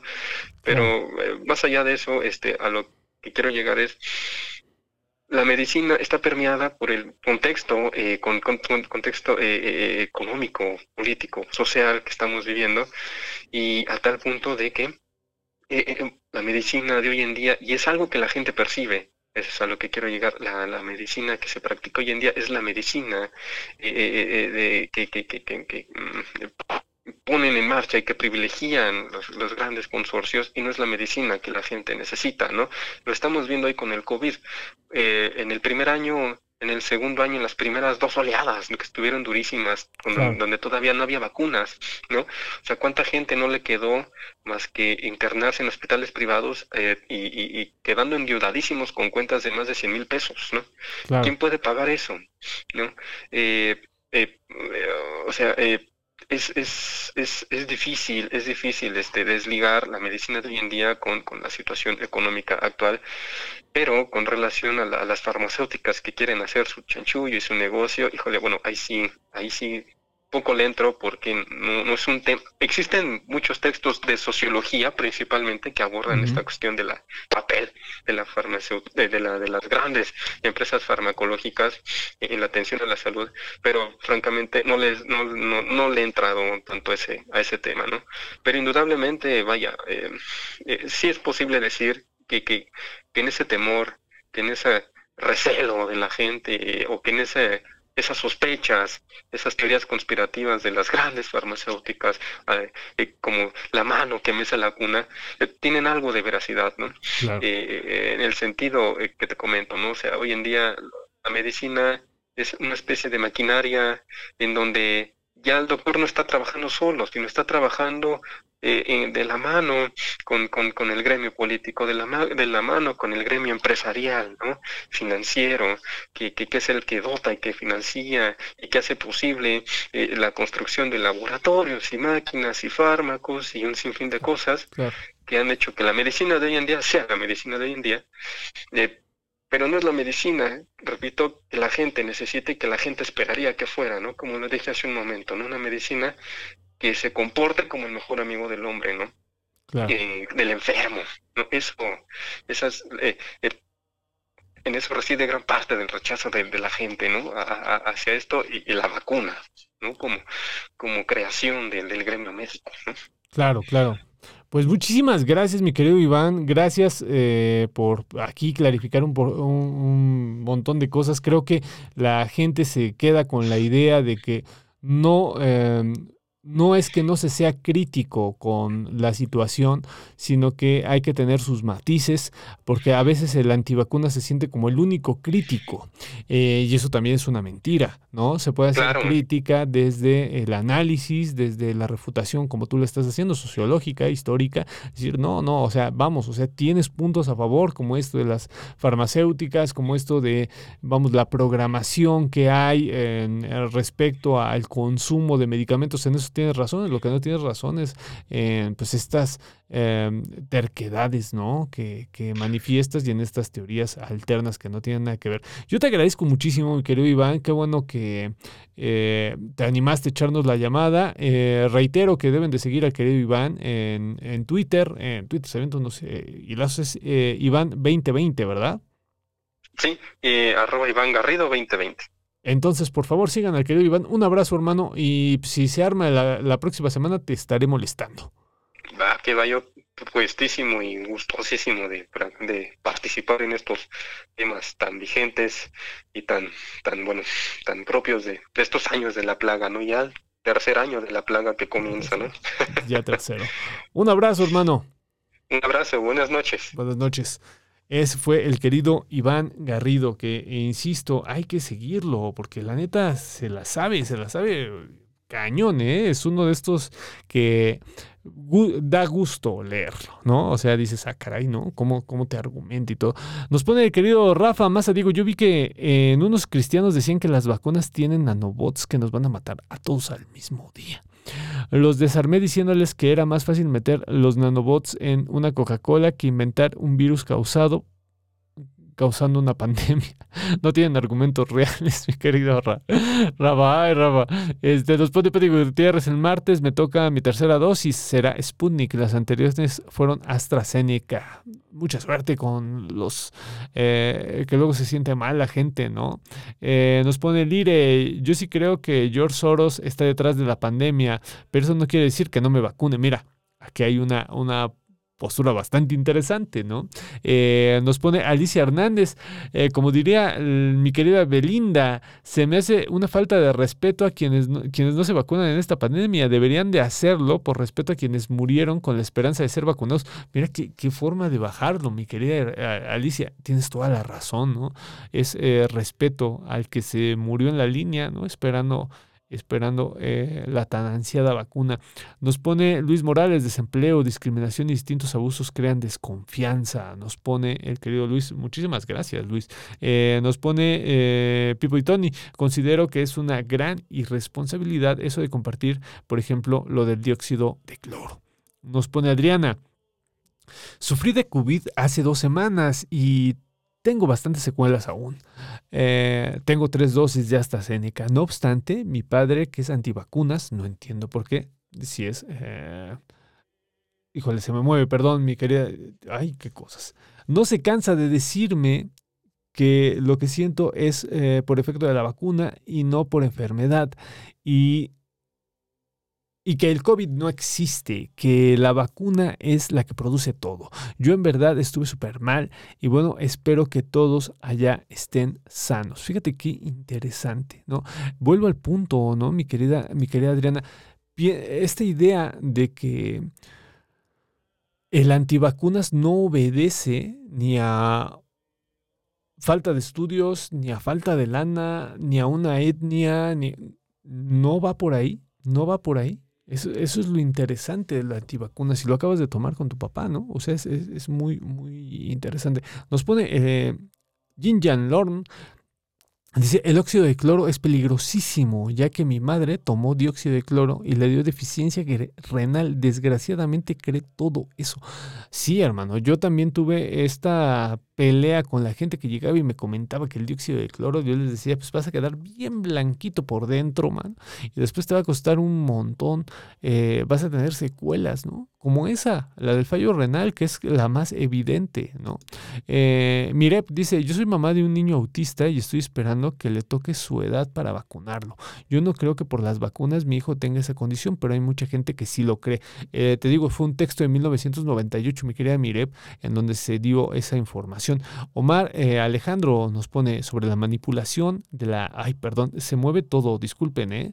Ahorita ni pude leer. Dice, sobre la manipulación de la representación de la información se puede lograr el efecto contrario. Prueba de que lo racional queda muy de lado.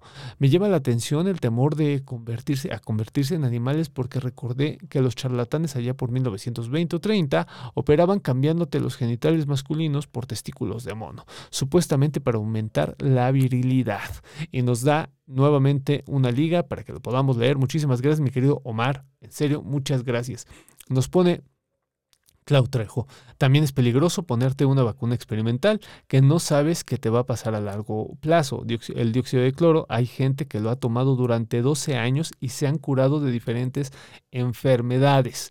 Nos pone Claudia, eh, Trejo.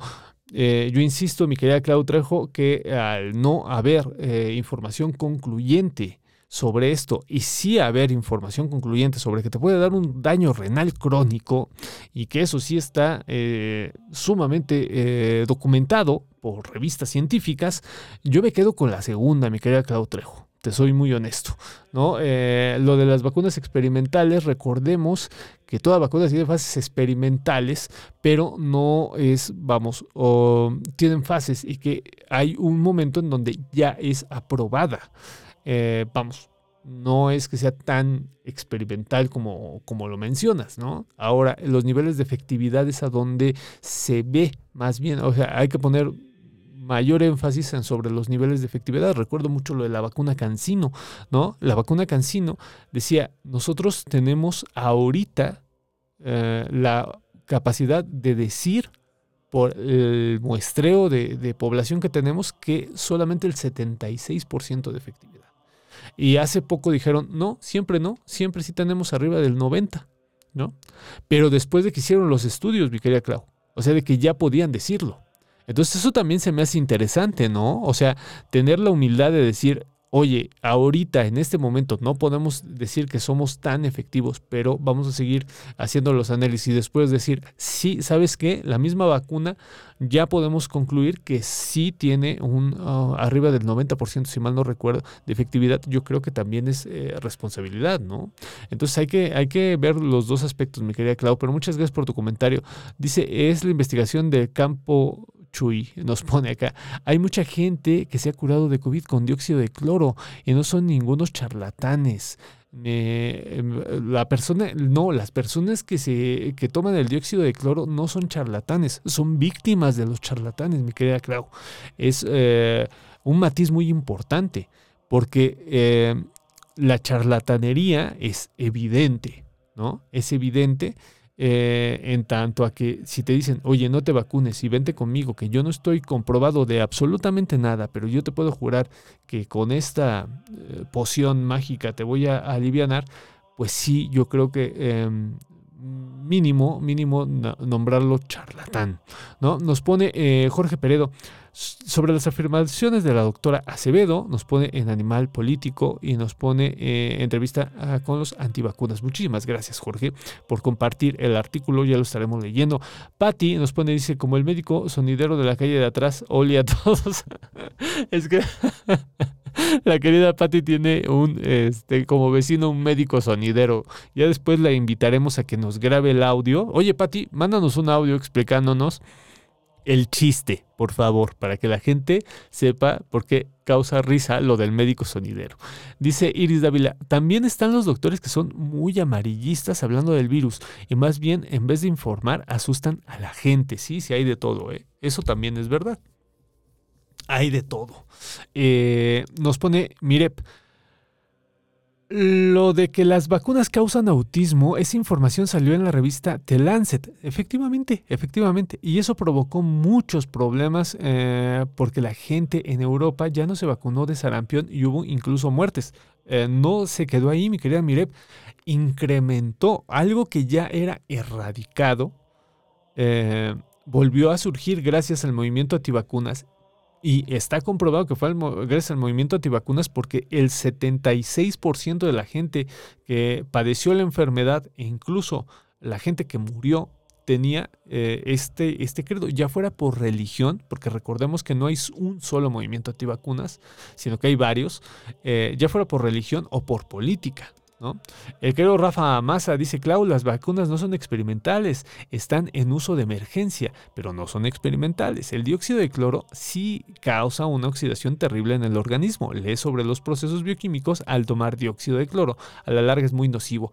Eh, yo me uno a la recomendación del querido Rafa, ¿no? Mi querida Clau, espero que eh, por lo menos te movamos un poquito la em, curiosidad ¿no? De ver qué onda y también esta situación de que le sacan mucho dinero, ¿no? Luego le sacan un montón de lana nada más por, porque eh, la gente abusa del miedo que tiene la gente.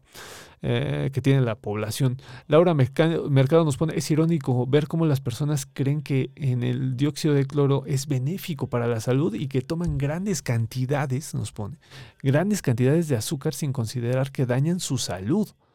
Eh, exactamente, mi querida Laura Mercado. De hecho, las personas, yo soy una persona, lo digo abiertamente, eh, al día, querida comunidad, yo consumo aproximadamente dos cucharadas de azúcar. Eh, y lo hago porque, eh, vamos, o sea, ya no puedo bajar más mi ingesta de azúcar, ¿no? Me gusta comer, eh, a pesar de que varias personas me dijeron, no, es que el azúcar de las frutas es distinta y que te hace mal. Yo prefiero comer el azúcar por medio de las frutas, porque sí, efectivamente es una droga y es terrible, causa estragos en la vida. Ahora, yo no soy impositivo. Por ejemplo, si mi hijo quiere comer eh, golosinas, eso sí, no, no dejo que coma ah, como nosotros, como los niños ochenteros comíamos, pero eh, vamos, o sea, por él adelante, tampoco consumo carne, eh, que era comunidad, yo soy vegetariano. Y la, la, gente se extraña, ¿no? Cuando les dices, ay, pero ¿por qué? Y y vamos, o sea, hay cosas mucho más eh, nocivas, ¿no? Eh, por eso creo que lo del dióxido de cloro se me hace increíble. Increíble que la gente no entienda que es peligroso. Nos pone, el querido David, Jesús mencionó al inicio de la controversia sobre el tema entre divulgadores y TikTokers. Curiosamente, el tema de hoy tiene mucho parecido. Así como los historiadores nos es difícil difundir cómo trabajamos, de las muchas cosas que la pandemia ha podido constatar es la dificultad que existe para explicarle a la sociedad cómo funciona la ciencia. Efectivamente, mi querido David, esto de que piensan de que yo soy doctor y digo que no funciona, eso nunca ha pasado en la historia. Yo no sé por qué la gente piensa que así es. Debemos ser una sociedad más informada, nos dice Mirep. Carlita dice, Robert ah, Marlon tiene una empresa dedicada a la consultoría, análisis y gestión de ensayos clínicos. Mira, muchísimas gracias. Como siempre, la querida Carlita siempre pone cosas bien chidos. Eh, y, por, y, es por ese lado de, eh, que va su discurso y la promoción de medicamentos. Nos pone Clau Trejo. Mi familia y yo tomamos dióxido de cloro porque nos dio COVID, medicamentos y no tenemos secuelas. Estamos bien. Nos dio todos los síntomas y leve sin vacuna. Mi esposo se le fue a los pulmones. Tenía las dos vacunas Sputnik. Salió adelante con el dióxido. Nos dice Clau que es una convencida de que funciona el dióxido. Espero eh, con todo mi cariño, querida, Clau, que eh, pues siga tu salud. Lo que sí te puedo asegurar es que no es gracias al dióxido de cloro, ¿no? Eh, eso sí te lo puedo asegurar. de hecho, probablemente si lo dejases de tomar te sentirías mucho mejor. Nos pone eh, Rafa uh, Maza Diego, en Argentina, Chile y Ecuador vacunan a los niños de los 3 a los 5 años con vacunas eh, de virus inactivados como Sinovac y Sinopharm. Fíjate, muchísimas gracias mi querido Rafa, ¿no? Eh, José, hay gente que lo, ha tomado, que lo ha tomado el dióxido de cloro durante 12 años y está bien. Se han curado de diferentes enfermedades. Nos pone Clau Trejo. Eh, Así es, Rafa. Acá ya están vacunados los niños de 5 años con Sinovac. Qué bonito, ¿no? Qué, bueno que también en Ecuador pase. Eh, Clau y, nos vuelve a escribir. Yo lo estoy tomando desde que empezó la pandemia y me he sentido mejor que antes de tomarlo. Eh, pues yo haría el ejercicio, ¿no? Mi querida Clau, para asegurarme. Pero digo, yo soy como Jorge el curioso. Soy muy curioso. Entonces lo haría. Nos pone eh, Winter la mitad de la población va a morir. ¿Qué clase de Thanos inventó ese chisme? Los antivacunas, hermano. Nos pone, el algoritmo de Facebook se puso pilas para llegar a nuevos espectadores. Sí, se puso chido. Eh, Marta Elena Bañuelos dice, bandita sensacional, demos manita arriba, no nos cuesta. Sí, pongan manita arriba, no sean gachos. Nos pone Rafa Maza Diego, la teoría del maltusianismo es muy popular, pero estudiado desde el sistema económico, desde la económica, nos damos cuenta que se sostiene mejor con las masas de millones de pobres, no les conviene matar a la población mundial, nos ponen acá. Eh, Clautrejo nos pone, las vacunas son experimentales, tienen un año, el dióxido de cloro eh, tiene eh, la gente más de 12 años usándolo te doy otro dato, mi querida Clau, tiene más tiempo limpiando superficies. Eh, eh, ahí sí está, pero sí, o sea, yo si tuviera dióxido de cloro, eh, limpiara con eso mi mesa, yo creo que ahí sí eh, no vuelve a crecer virus alguno, ¿no? De, de ahí a que me lo tome, pues ya, es un tiempo, ¿no? Este, pero, pero sí, o sea, de que, de que limpia, ya teníamos conocimiento desde hace muchos años de que limpia y bien, ¿no? Eh, nos pone acá Tano, hay que contar historias de terror de los antivacunas. Oye, estaría bueno. ¿Alguien, ¿alguien se sabe historias de, de terror de los antivacunas? Nos pone Rafa, la tecnología de las vacunas es de los noventas, no es experimental. Que algo tenga mucho tiempo no significa que sea bueno. La Coca-Cola tiene más de 100 años y no es buena, por decir algo. A veces, mi querido Rafa, cuando tomé eh, azúcar en mis años mozos, a veces era buena. Eh, Hetzel López nos pone, eh, yo nada más te digo que el doctor Marlon es el creador de la, te la te tecnología ARMN de las actuales vacunas, Moderna y Pfizer. Y la doctora Karina Acevedo es una científica mexicana de primer nivel con estudios en la Universidad de Cambridge e inmunogenética. No son charlatanes, deberías investigarlos y analizar lo que dices. Te sorprenderías y te darían para otro programa de estos sin problemas. Eh, mi querido Hetzel López, muchísimas gracias por tu comentario y te voy a regalar, así como tú me regalas eh, una serie de, tareas, yo te regalo algo, se llama falacia de autoridad. Esto es una forma de pensamiento erróneo en el cual una persona por tener cierto mm, conocimiento de un tema puede negar el conocimiento general de, de una sociedad, ¿no? Eh, creo eh, supongo, mi querido Hetzel López, que estás en esa sintonía. Digo, no quiero ser impositivo, ¿no? Eh, pero a mí me suena que tratas de hacer por medio de una falacia de autoridad eh, que yo niegue el conocimiento vasto de este tema. Entonces, te agradezco mucho. Yo voy a seguir en mi postura. Yo creo que es un peligro eminente la gente antivacunas. Creo que te puede causar daño renal, tomar dióxido de cloro y eh, hay literatura al respecto. Eh, y bueno, pues así como tú me compartes esto, yo te regalo este término que es muy bonito, se llama falacia de autoridad. Eh, lo, enseñaban hace algunos años, cuando no sé si todavía siga en la prepa, esta materia muy bonita que se llamaba lógica. Antes, antes nos daban lógica, ¿no? Eh, y bueno, pues ahí, ahí puedes checar todas las falacias, ¿no? Que, existen. Nos pone Lau Ramírez Quirós, si uno se vacuna tiene refuerzo, aunque eso no es garantía de cómo va a reaccionar el virus en el cuerpo de cada uno. Como dicen, más vale prevenir que cuidarse. No hay que dar por hecho las suposiciones. Muchísimas gracias, Laura. Eh, Rafa Massa dice, Malon es uno de sus creadores, no el creador. El tema es que habla y no de estudios que demuestren lo que dice. Efectivamente, mi querido Rafa, muchísimas gracias. Acá nos pone Andreas eh, Walker, médico, promueve el uso del CDS. Eh, el Pipo y Tony nos pone, eh, tengo compañeros químicos, ingenieros bioquímicos y demás que creen en el dióxido de cloro. Leen solo la propaganda del distribuidor, pero no lo que dice la COFEPRIS, nos pone la querida Maite. Dice, Hetzel López, si tú no lo conoces, ese es otro rollo. Por lo menos reconoces que sí es una voz autorizada para opinar al respecto. Nos, nos comenta Hetzel López, insistiendo. ¿no? Eh, yo insisto también, mi querido Hetzel López, falacias de autoridad. Hay que echarle una revisada. Nos pone Jorge Peredo, lo que usted expone se llama falacia de causa simple. Usted da por hecho que una cosa es resultado de otra sin considerar una constelación de factores que deberían ser incorporados en el razonamiento. Interesante la postura, mi querido Jorge Peredo, porque sí podría tomarse así, pero lamentablemente no lo es. ¿Por qué se lo digo? Porque la historia no me permite, eh, mi formación como académico, no me permitiría hacer eso, dado que el método histórico está hecho por el análisis crítico y de comparación. Entonces, hay una serie de elementos eh, bibliográficos los cuales me permiten eh, exponer estos temas, como es el proceso ¿no? de eh, validación de un cuerpo um, médico. ¿no? de un resultado médico. Entonces, a partir de ello, le doy la voz a las eh, instituciones que generan el código por el cual se ha dado el conocimiento médico.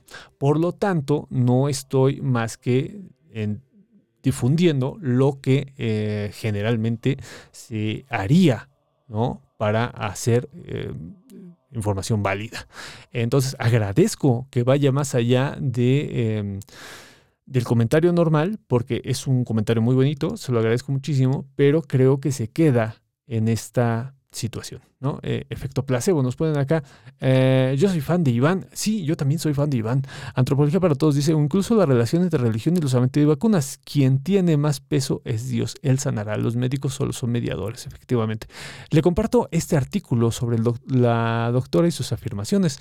Y nos van a ponerlo de animal político, que fue eh, muy, muy, muy sonado, me creo Jorge Peredo, ¿no?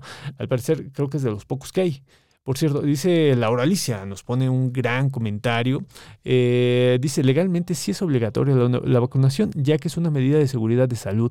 Esto viene estipulado en la Ley General de Salud, artículo 144.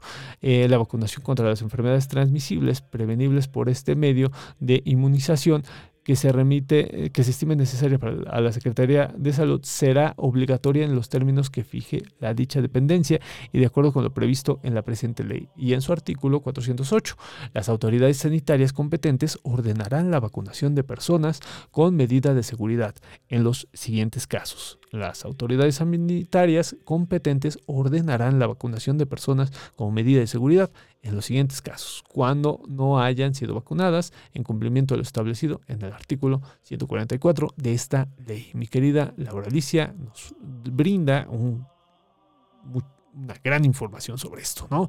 Eh, Getze Peredo dice Jorge Peredo. Eh, López le dice a Jorge Peredo, porque está, pero sí, bueno, dice: Yo solo te pregunto, ¿esos verificadores de información conoces quién los financia y quién verifica a los verificadores? ¿Has escuchado alguna charla de dicha doctora para poner tan siquiera a opinar al respecto? No te dejes sorprender tan fácil. Estudia, analiza, abre los oídos, eh, esos oídos, y cuando lo hagas, opina algo propio y real. Pues mi querido Getze López, creo que, eh, sin afán de ofender, creo que eh, nadie es profeta en su propia tierra, porque yo lo que veo es que el que insiste en tener la verdad eres tú, mano. Entonces ahí eh, pues habría que, habría que checar, ¿no? Nos pone, la forma de argumentación de los antivacunas no es inocente y sigue el mismo patrón. Se cita información científica desa- desactualizada o se recurre a correlaciones suspicaces que refuerzan la sensación de que el que argumenta es inteligente. Esta es una necesidad muy fuerte en los que siguen las teorías de conspiración. Número dos, se ataca la percepción de comunidad científica y se reemplaza por la figura de genio solitario. Efectivamente, mi querido Omar. Y tres, se crea una persecución basada en correlaciones o directamente paranoia justificada porque el genio solitario fue refutado, perdió la licencia por charlatán, etcétera. Nos pone muy bien, mi querido mi, querido Omar, padrísimo lo que pones. Eh, López, yo la he escuchado, pero no presenta estudios de lo que dice. La ciencia no trabaja sin evidencia. Efectivamente.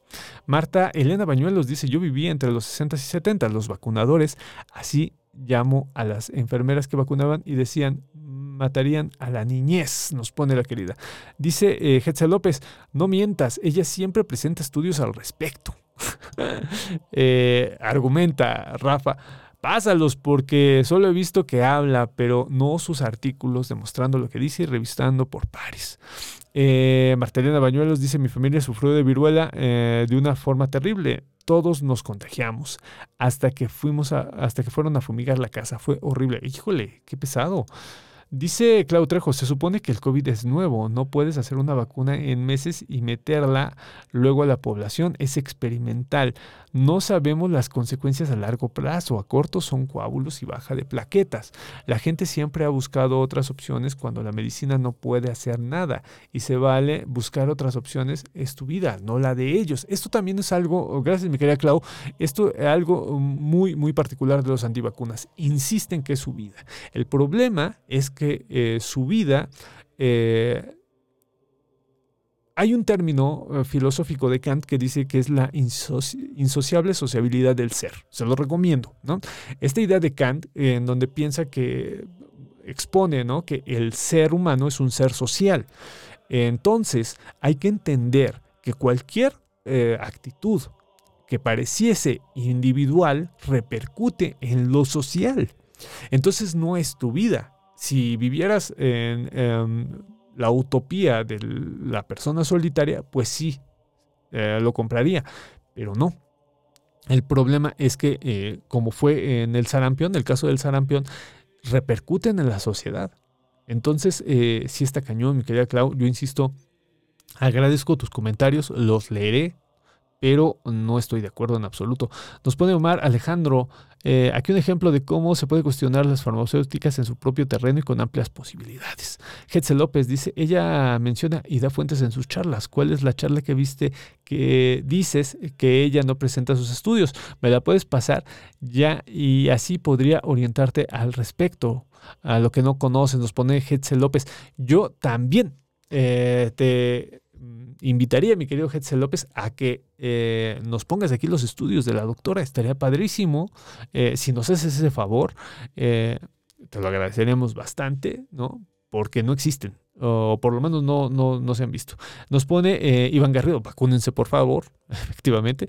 Dice, ¿dónde están los estudios de las vacunas COVID, efectos secundarios a corto o largo plazo? ¿Ya los viste? Nos pone Claudia Trejo y Hetze, que son la, vamos, o sea, la voz eh, fuerte en este tipo de, de, personas que creen, ¿no? Que creen, eh, yo digo que peligrosamente en este tipo de cosas.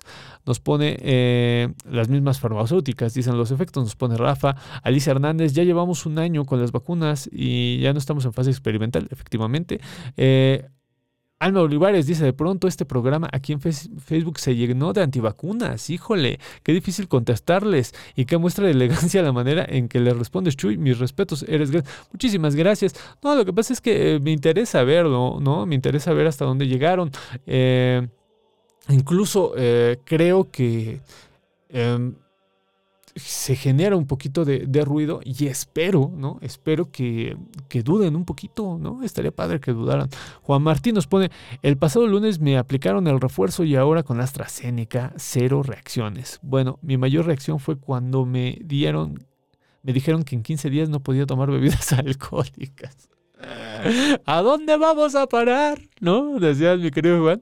Este, eh, no, qué chido, hermano. Qué chido que no te dieron reacciones. También estuvo, eh, les voy a ser muy honesto. Yo cuando me vacuné, eh, que no me dio nada, yo la neta dije, hijos, este no me dio nada. Fíjense cómo, cómo es distinta la gente, ¿no?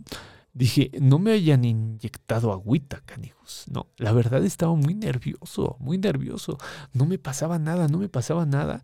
Y yo estaba nerviosísimo. Y al segundo día, colegas, que me empieza a doler eh, el cuerpo. Tuve dolor de cuerpo y se los juro, ¿eh? yo fue así de, oh, qué bueno, ¿no? Ya está haciendo eh, efecto porque se los juro que mi cabecita, eh, es que todos tenemos cierto grado de conspiranoicos, ¿eh? en mi cabecita fue así de, no manches, ¿no? nos pone Clau, la vacuna la están probando en la población. Nunca habían hecho esta barbaridad. La vacuna debe tener un estudio de 10 años mínimo, según Clau, ¿no?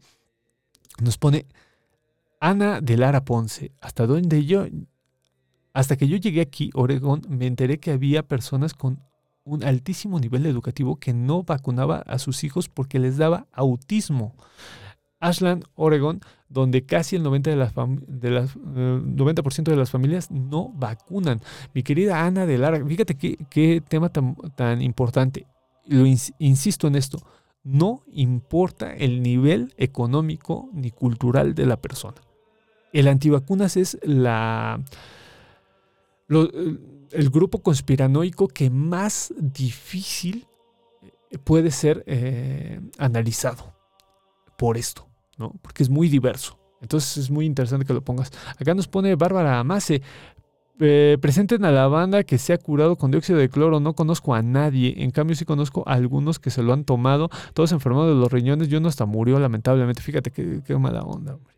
Eh, Carlita dice, cuando yo fui a la primaria todavía conocí una peque con secuelas de la poliomielitis. Gracias a las vacunas mi hijo no sabe qué es eso. Cuotas que salvan vida. Nos pone, eh, Clau, yo tengo todas las vacunas y mis hijos también. Siempre nos dijeron que para sacar una vacuna en la población tenía que ser 10 años de estudio. Eh, ¿Quién es, Clau? Porfa, dinos quién es. Este, yo, yo me comprometo a ir y decirle, señor, ya ve, ya, ya ve cómo puso a la pobre Clau de nerviosa. ¿Por qué anda diciéndole cosas? A ver, no se vale que la anden haciendo así, ¿no? ¿Alguna vez le habló del periodo de emergencia?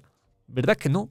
Y ya vio cómo la Clau eh, anda de nerviosa, tomando hasta cosas para limpiar las mesas. Qué barbaridad. Nos pone Saraí. Eh, igual no, si no les late leer, Javier Santolaya, ingeniero doctor en física. eh, te digo, mi querida Saraí, yo soy fan, fan de Javier, Tiene dos videos sobre cómo se producen las vacunas, las fases de experimentación por las que pasan para ser aprobadas, por qué debemos vacunarnos, etcétera, bajo perspectivas de varios especialistas. Qué chido, Saraí, que lo cuentas, porque sí. Y aparte, yo soy ultra fan de ese compadre.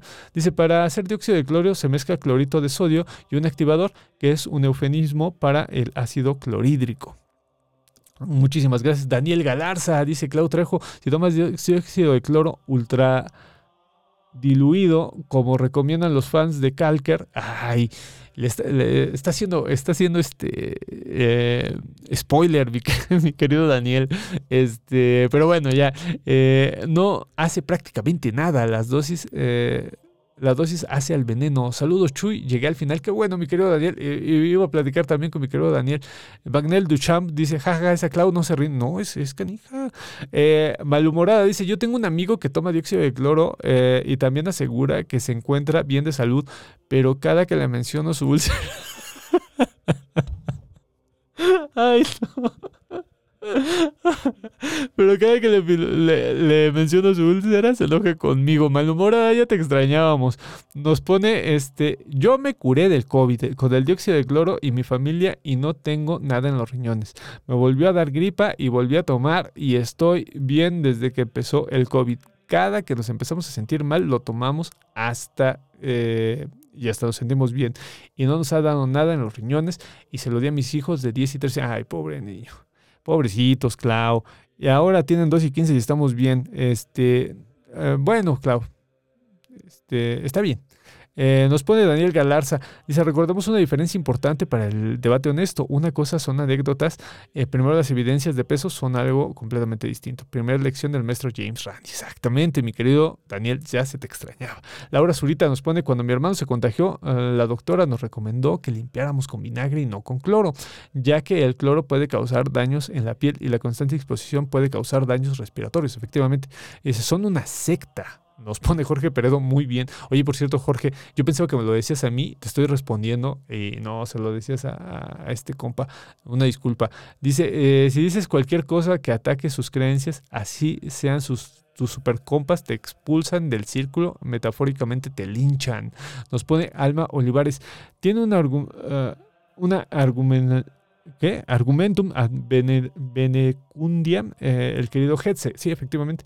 Le vendría eh, leer algo de eso y la participativa, la participativa Clau Trejo. Gracias por tus comentarios desde muchas fuentes, así como nosotros vemos las de ellos, que los antivacunas que eh, se vengan a leer algo de lo que los que sí nos vacunamos y estamos sanitos consultamos. Sí, no estaría mal, ¿no, Alma? O sea, estaría, estaría chido que se dieran cuenta de que pues también nosotros nos gusta leer, ¿no? Y que también que lean. O sea, estaría chido.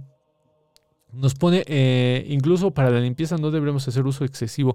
Nos pone, cl claro, maestro, mi comentario eh, de la falacia era respecto al comentario de GC. Ah, sí, ya, ya, una disculpa, mi querido Jorge. Eh, nos ponen eh, Sergio Hernández. A una amiga, su hermana, le decían en broma que no se vacunaba porque se, le iba a convertir, se iba a convertir en zombie. Eh, de eso dice la querida Patti Navidad. Eh, nos pone Hetze López. Las vacunas sí son experimentales. Nos pone, a ver, las vacunas sí son experimentales. Están en fase 4, por lo que siguen recabándose datos de seguridad y eficacia, porque creen que no se sabe cuántas dosis se necesitarán para que las personas estén protegidas. No hay estudios de los cócteles y de, marcas ahora con los refuerzos. Por el tiempo de las vacunas no se conocen los efectos a mediano y, largo plazo, por lo que se debe utilizar el principio de prudencia. Existen medicamentos que incluso años después que salieron uh, sus efectos adversos a la luz, como el caso de la talidomina. Eh, bueno, en eso no, no, le niego a lo, de los casos adversos de, los medicamentos, no se lo niego, pero está haciendo de nuevo un revoltijo, mi querido Hetze, ¿no? Porque eh, hay fases, o sea, tú no puedes sacar porque sí, ¿no? Las cosas. Eh, Me encantan tus aportaciones. Laura Alicia Hernández le dice Alma Olivares. Sí, es bien chida. Eh, Homero Vilés dice: ¿Qué tiempos complicados? Chuy, miedo e ignorancia, bomba de tiempo. De la sopa de murciélago ya nadie se acuerda. Por otro lado, no terminan de ponerse de acuerdo. Homero Avilés dice: Ahorita me entero que lo que nos volverán changos. Hace no mucho nos decían que nos colocaban un chip para controlarlos y por la mañana avalado supuestamente en un científico. Dice el Nobel Luc Montagnier que cree que el SARS-CoV habría sido diseñado por el hombre y contenía algunos genes del virus del SIDA. ¿Sí? Sí, sí, es muy conocida esa, mi querido. Eh, Malhumorada dice, me pone un poco triste este tema, la verdad, entiendo que haya personas que no confían en él, porque la neta sí ha fallado mucho a algunos grupos, de ahí la necesidad de hacer su uso a alternativas, pero en este, pero en este tema hay mucho en juego y se está poniendo en riesgo. Hetzel López dice, de ninguna eh, forma la vacunación puede ser obligatoria.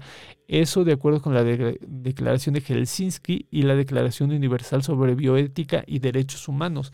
En esencia, nadie puede ser obligado a participar en un experimento médico sin conocimiento pleno informado. A la gente no se le informa de lo que puede ocurrir a mediano ni largo plazo. Insiste Hetze, y esto no es un experimento, mi querido Hetze, pero tú insistes en eso. Está bien. Eh, Sergio nos pone, a una amiga, su hermana le decía en broma que no se vacunara porque se iba a convertir en zombie. Y cuando se vacunó mi amiga no tuvo reacción. En cambio su hermana tuvo una reacción muy fuerte durante una semana y mi amiga le decía que ella era la que se estaba convirtiendo. Nos ponen acá, de miedo los discursos de los antivacunas. Ruth Corona nos pone, ¿cuáles son los efectos de las vacunas? Sobre todo los refuerzos a largo plazo. Yo creo que quererte vacunar cada dos por tres está cabrón. Nos pone Ruth Corona. Miren que con Ruth eh, compartiría un poco de, la incertidumbre. Eh, pero no sé, vamos, o sea, eso no quiere decir que no estemos en, vamos, o sea, que las vacunas no estén avaladas, ¿no? Eh, entiendo que haya miedo, el, miedo lo entiendo, pero la descalificación y que te digan, oye, échate un traguito de cloro para que se te de eso no, no lo puedo consentir. Eh, o, sea, en serio, no, no lo creo. Clau, te equivocas profundamente. Las vacunas actuales contra el COVID no son nuevas completamente. Fueron creadas a partir de la tecnología de investigación anterior a la pandemia en vacunas de ARNM y VIH. Eh, Laura Alicia Hernández, eh, pero esta vacuna no te protege de que no te contagies ni que no contagies ni que te mueras. Al final de cuentas, por eso no puede ser obligatoria si no sirve de nada. Que es que para que no te dé fuerte, pero si te da, te puedes morir con todo y tus refuerzos. ¿Cuál medida de seguridad? Nos pone Claudia, insiste. Y David le responde, no, Clau, el asunto es no es algo de cada quien, es un asunto de salud pública, lo que les decía de, Kant. Eh, los estudios sobre los efectos secundarios de las vacunas pueden encontrarlos en Nature, Science, eh, BMG y The Lancet. Nos pone Laura Ramírez, las vacunas no se hicieron para curar, sino para afrontar mejor la enfermedad. Depende de cada organismo cómo reacciona a la enfermedad. Iván Garrido dice, un dato de peso es que en esta cuarta ola el índice de hospitalizaciones no ha sido tan dramático, entre otras cosas, por la aplicación de vacunas. Clau dice, ¿de dónde sacas que las vacunas deben tener 10 años mínimo en fase experimental? Ofrece un solo ejemplo de vacuna así. Por favor, yo también lo estaba esperando. Para los que tomen dióxido de cloro, háganse unos estudios para que salgan de sus dudas. No por sentirse bien no significa que uno esté sano con algunas enfermedades que no tienen síntomas. Eh, Alma Olivares dice, este programa ya se convirtió en la voz de los antivacunas respondiéndoles desde la ciencia. No, pero está bien, está padre. Nos pone, eh, y si para la otra mejor seguimos hablando de fantasmas, discutir con fanáticos está cañón. Ya nomás nos falta que les caigan los terraplanistas. Oye, pues invita los mi querido Dan. Estaría chido. Dice, ya siéntese, señora. Eh, nos pone aquí Laura Alicia, jajaja, no lo digo yo, lo dice la ley general de salud, en tanto si es obligatorio, porque quienes no se vacunen ponen en riesgo a la salud pública. Eh, dice Patti Bellamy, eh, doctor, yo soy hija de químicos y en serio es muy espectacular lo que hacen a nivel médico. Cuando guste, los contactamos para armar un debate con los antivacunas. Uy, imagínate. Ay, Doc Chuy, no sé cómo aguantas tanto, ya me desesperaron, pero bueno, llevo años este, lidiando con comentarios antivacunas. Ella también. Nos pone acá Sergio, dice, Ah, lo de la. Sergio sigue con lo de la hermana zombie. Este nos pone. eh, Estudios a largo plazo de los efectos de la vacuna, sobre todo los refuerzos que no han pasado ni medio año y ya vacunaron de nuevo. Dice Edgar eh, Carro Albarrán, te felicito Chuy por tus comentarios y respuestas amables. Yo soy eh, tepalcatero y soy poco útil, pero sabemos que la ciencia se hace objetivamente y no por creencias. Saludos, mi querido Edgar. eh, vamos, eh, Claro que aportas, hermano. Eh, nos pone, eh, qué bueno que eres fan de Javier Santalaya, hay que invitarlo. Sí, y se ve que es poca madre el vato, eh, es bien chido. Dice eh, la doctora extraña, pero tengo experiencia porque también he lidiado con los antipsiquiatras. Coral Martínez dice, hola doctor Chuy, el día de hoy he aprendido muchísimo de cómo refutar lo obvio una y otra vez con argumentos y mucha clase. Muchas gracias, mi querida Coral. Dice David, eh, a propósito de que no hay estudios de la aplicación de distintas vacunas, la Universidad de Guadalajara presentó uno al respecto sobre las últimas conferencias de prensa en la mesa de salud. Muchísimas gracias, David. Daniel Garaza dice que alguien le diga a Hetze que la vacuna contra la viruela también es experimental según su razonamiento. aunque, llega, aunque lleva siglos existiendo. Siguen recopilando datos en su efectividad. Nos pone Adriana Urrutia, el padre de una amiga es un reconocido homeópata que se resistió a la vacuna, tuvo COVID y mi amiga tuvo que organizar muchas rifas para cubrir los gastos de hospitalización. Siempre me ha apoyado en la medicina. eh, en un 50-50 homeopática y alopática. Eh, tengo reparos y recompensas con ambas. No obstante, hay que reconocer eh, que este hombre es un gran médico, pero sobrevivió a causa de la alopatía, aunque dice que fue el dióxido de cloro. Eh, Daniel Galarza dice, Luc Montagnier es un famoso chiflado. Hace mucho lo perdimos. Les recomiendo re- buscar la enfermedad del Nobel. Hetze López nos pone, ahí está una de sus charlatanes motivada y fundamentada. En, en verdad, yo siempre he querido que alguien diga por qué la doctora está mal. Espero que alguien me haga ese favor. Tampoco descarten eh, que los que pueden estar mal pudieran ser ustedes, o así debe ser. Nos pregunta, eh, muy insistente, mi querido Hetze. Eh, Iris dice, ya existe la tecnología y conocimientos para desarrollar vacunas. Eh, Elizabeth dice, pareciera que la gente tiene que adherirse a una clase de culto, culto al dióxido de cloro, culto al movimiento antivacunas, etcétera, etcétera. Nos pone, ya dígale que sí a la señora Clau. Eh, no puedo, mi querida Iris, eh, por ética. Más bien le digo que no, no, porque tengo una responsabilidad. no. Dice eh, Liz eh, Ne, hasta el día de hoy hay algunas personas que siguen pensando que la toma de temperatura en la cabeza con termómetro mata las neuronas, ¿sí es cierto? Dice, debemos entender que estos argumentos antivacunas son los mismos que los antivacunas de hace un siglo. Efectivamente, hablamos de eso, mi querido Daniel, eh, al principio, ¿no? ¿Cómo no cambian? Dice, no, terraplanistas, no, por favor, coordine un café ufológico de investigación en Quito, Ecuador. Ellos me hicieron desistir de continuar con la iniciativa. Dice Octavio, eh, ¿y qué opinan del director del ISTE que salió positivo y dijo, "Ah, me trato con homeopatía, me quiero volver chango? Nos pone, este, bueno, sin comentarios, ya lo dijiste tú, me uno. Dice, perdón, se repitió, no, es cierto, mi querido Sergio, estuvo chido, estuvo divertido. Dice, y inviten a Santolaya, sí, vamos a hacerle, hay que hacerle ruido. A ver, eh, igual si le cae. Dice, qué buen programa, buenísimo el debate, nos pone Yamín Calderón. Dice Lili Padilla, lo que muestra este programa es que justamente los antivacunas no tienen argumentos científicos. Cuando los invitas a leerlos, se niegan y refutan vis- visceralmente. Sergio Hernández dice, recuerdo que Recuerdo que un poco tiempo, tiempo antes de que empe- empezara esta pandemia se disparó el sarampión y fue a raíz de los grupos antivacunas. Querida comunidad, 12 de la noche, yo prometí no volverlo a hacer y ya lo hice. este, fue, fue, este, ya nos pasamos, espero que Anchor nos dé chance. eh, y podamos subir el podcast mañanita. Denle cariño, denle mucho cariño a este podcast porque ya vieron. Ya vieron cómo se pusieron los catorrazos. Se pusieron buenos. Yo insisto que eh, hay que darle voz a todos. eh, pero lo que sí, eh, y lo digo tajantemente, querida comunidad, eh, no por darle voz a todos vamos a estar de acuerdo con ellos. Y yo lo que les voy a decir, querido Hetze, querida Clau, banda antivacunas, están equivocados. Es lo único que les voy a decir. Y se los digo con mucho cariño y mucho respeto, eh, porque lo están. No es mala onda. Yo lo y más las personas que se toman dióxido de cloro, híjole, eh, en serio, en serio, hay que tener mucho cuidado con este tipo de cosas, ¿no? Eh, porque yo tengo un tema, y con eso cierro. Eh, gracias a este tipo de personas, eh, las encasillan en, en pensamiento mágico, como ustedes eh, saben, ¿no? Los encasillan en- y gracias a ellos piensan que todo el pensamiento mágico, está mal, ¿no? Eh, pero bueno, no lo haga, compa, como dicen, este, hay que, hay que tolerar, pero siempre ser firmes. Y yo, por el respeto que me merecen, mi querido Hetze y mi querida Clau y mi querida Grupo Antivacunas, el que me pongan, por respeto a ustedes mismos, les digo eh, con mucho cariño y respeto, están equivocados. Están equivocados.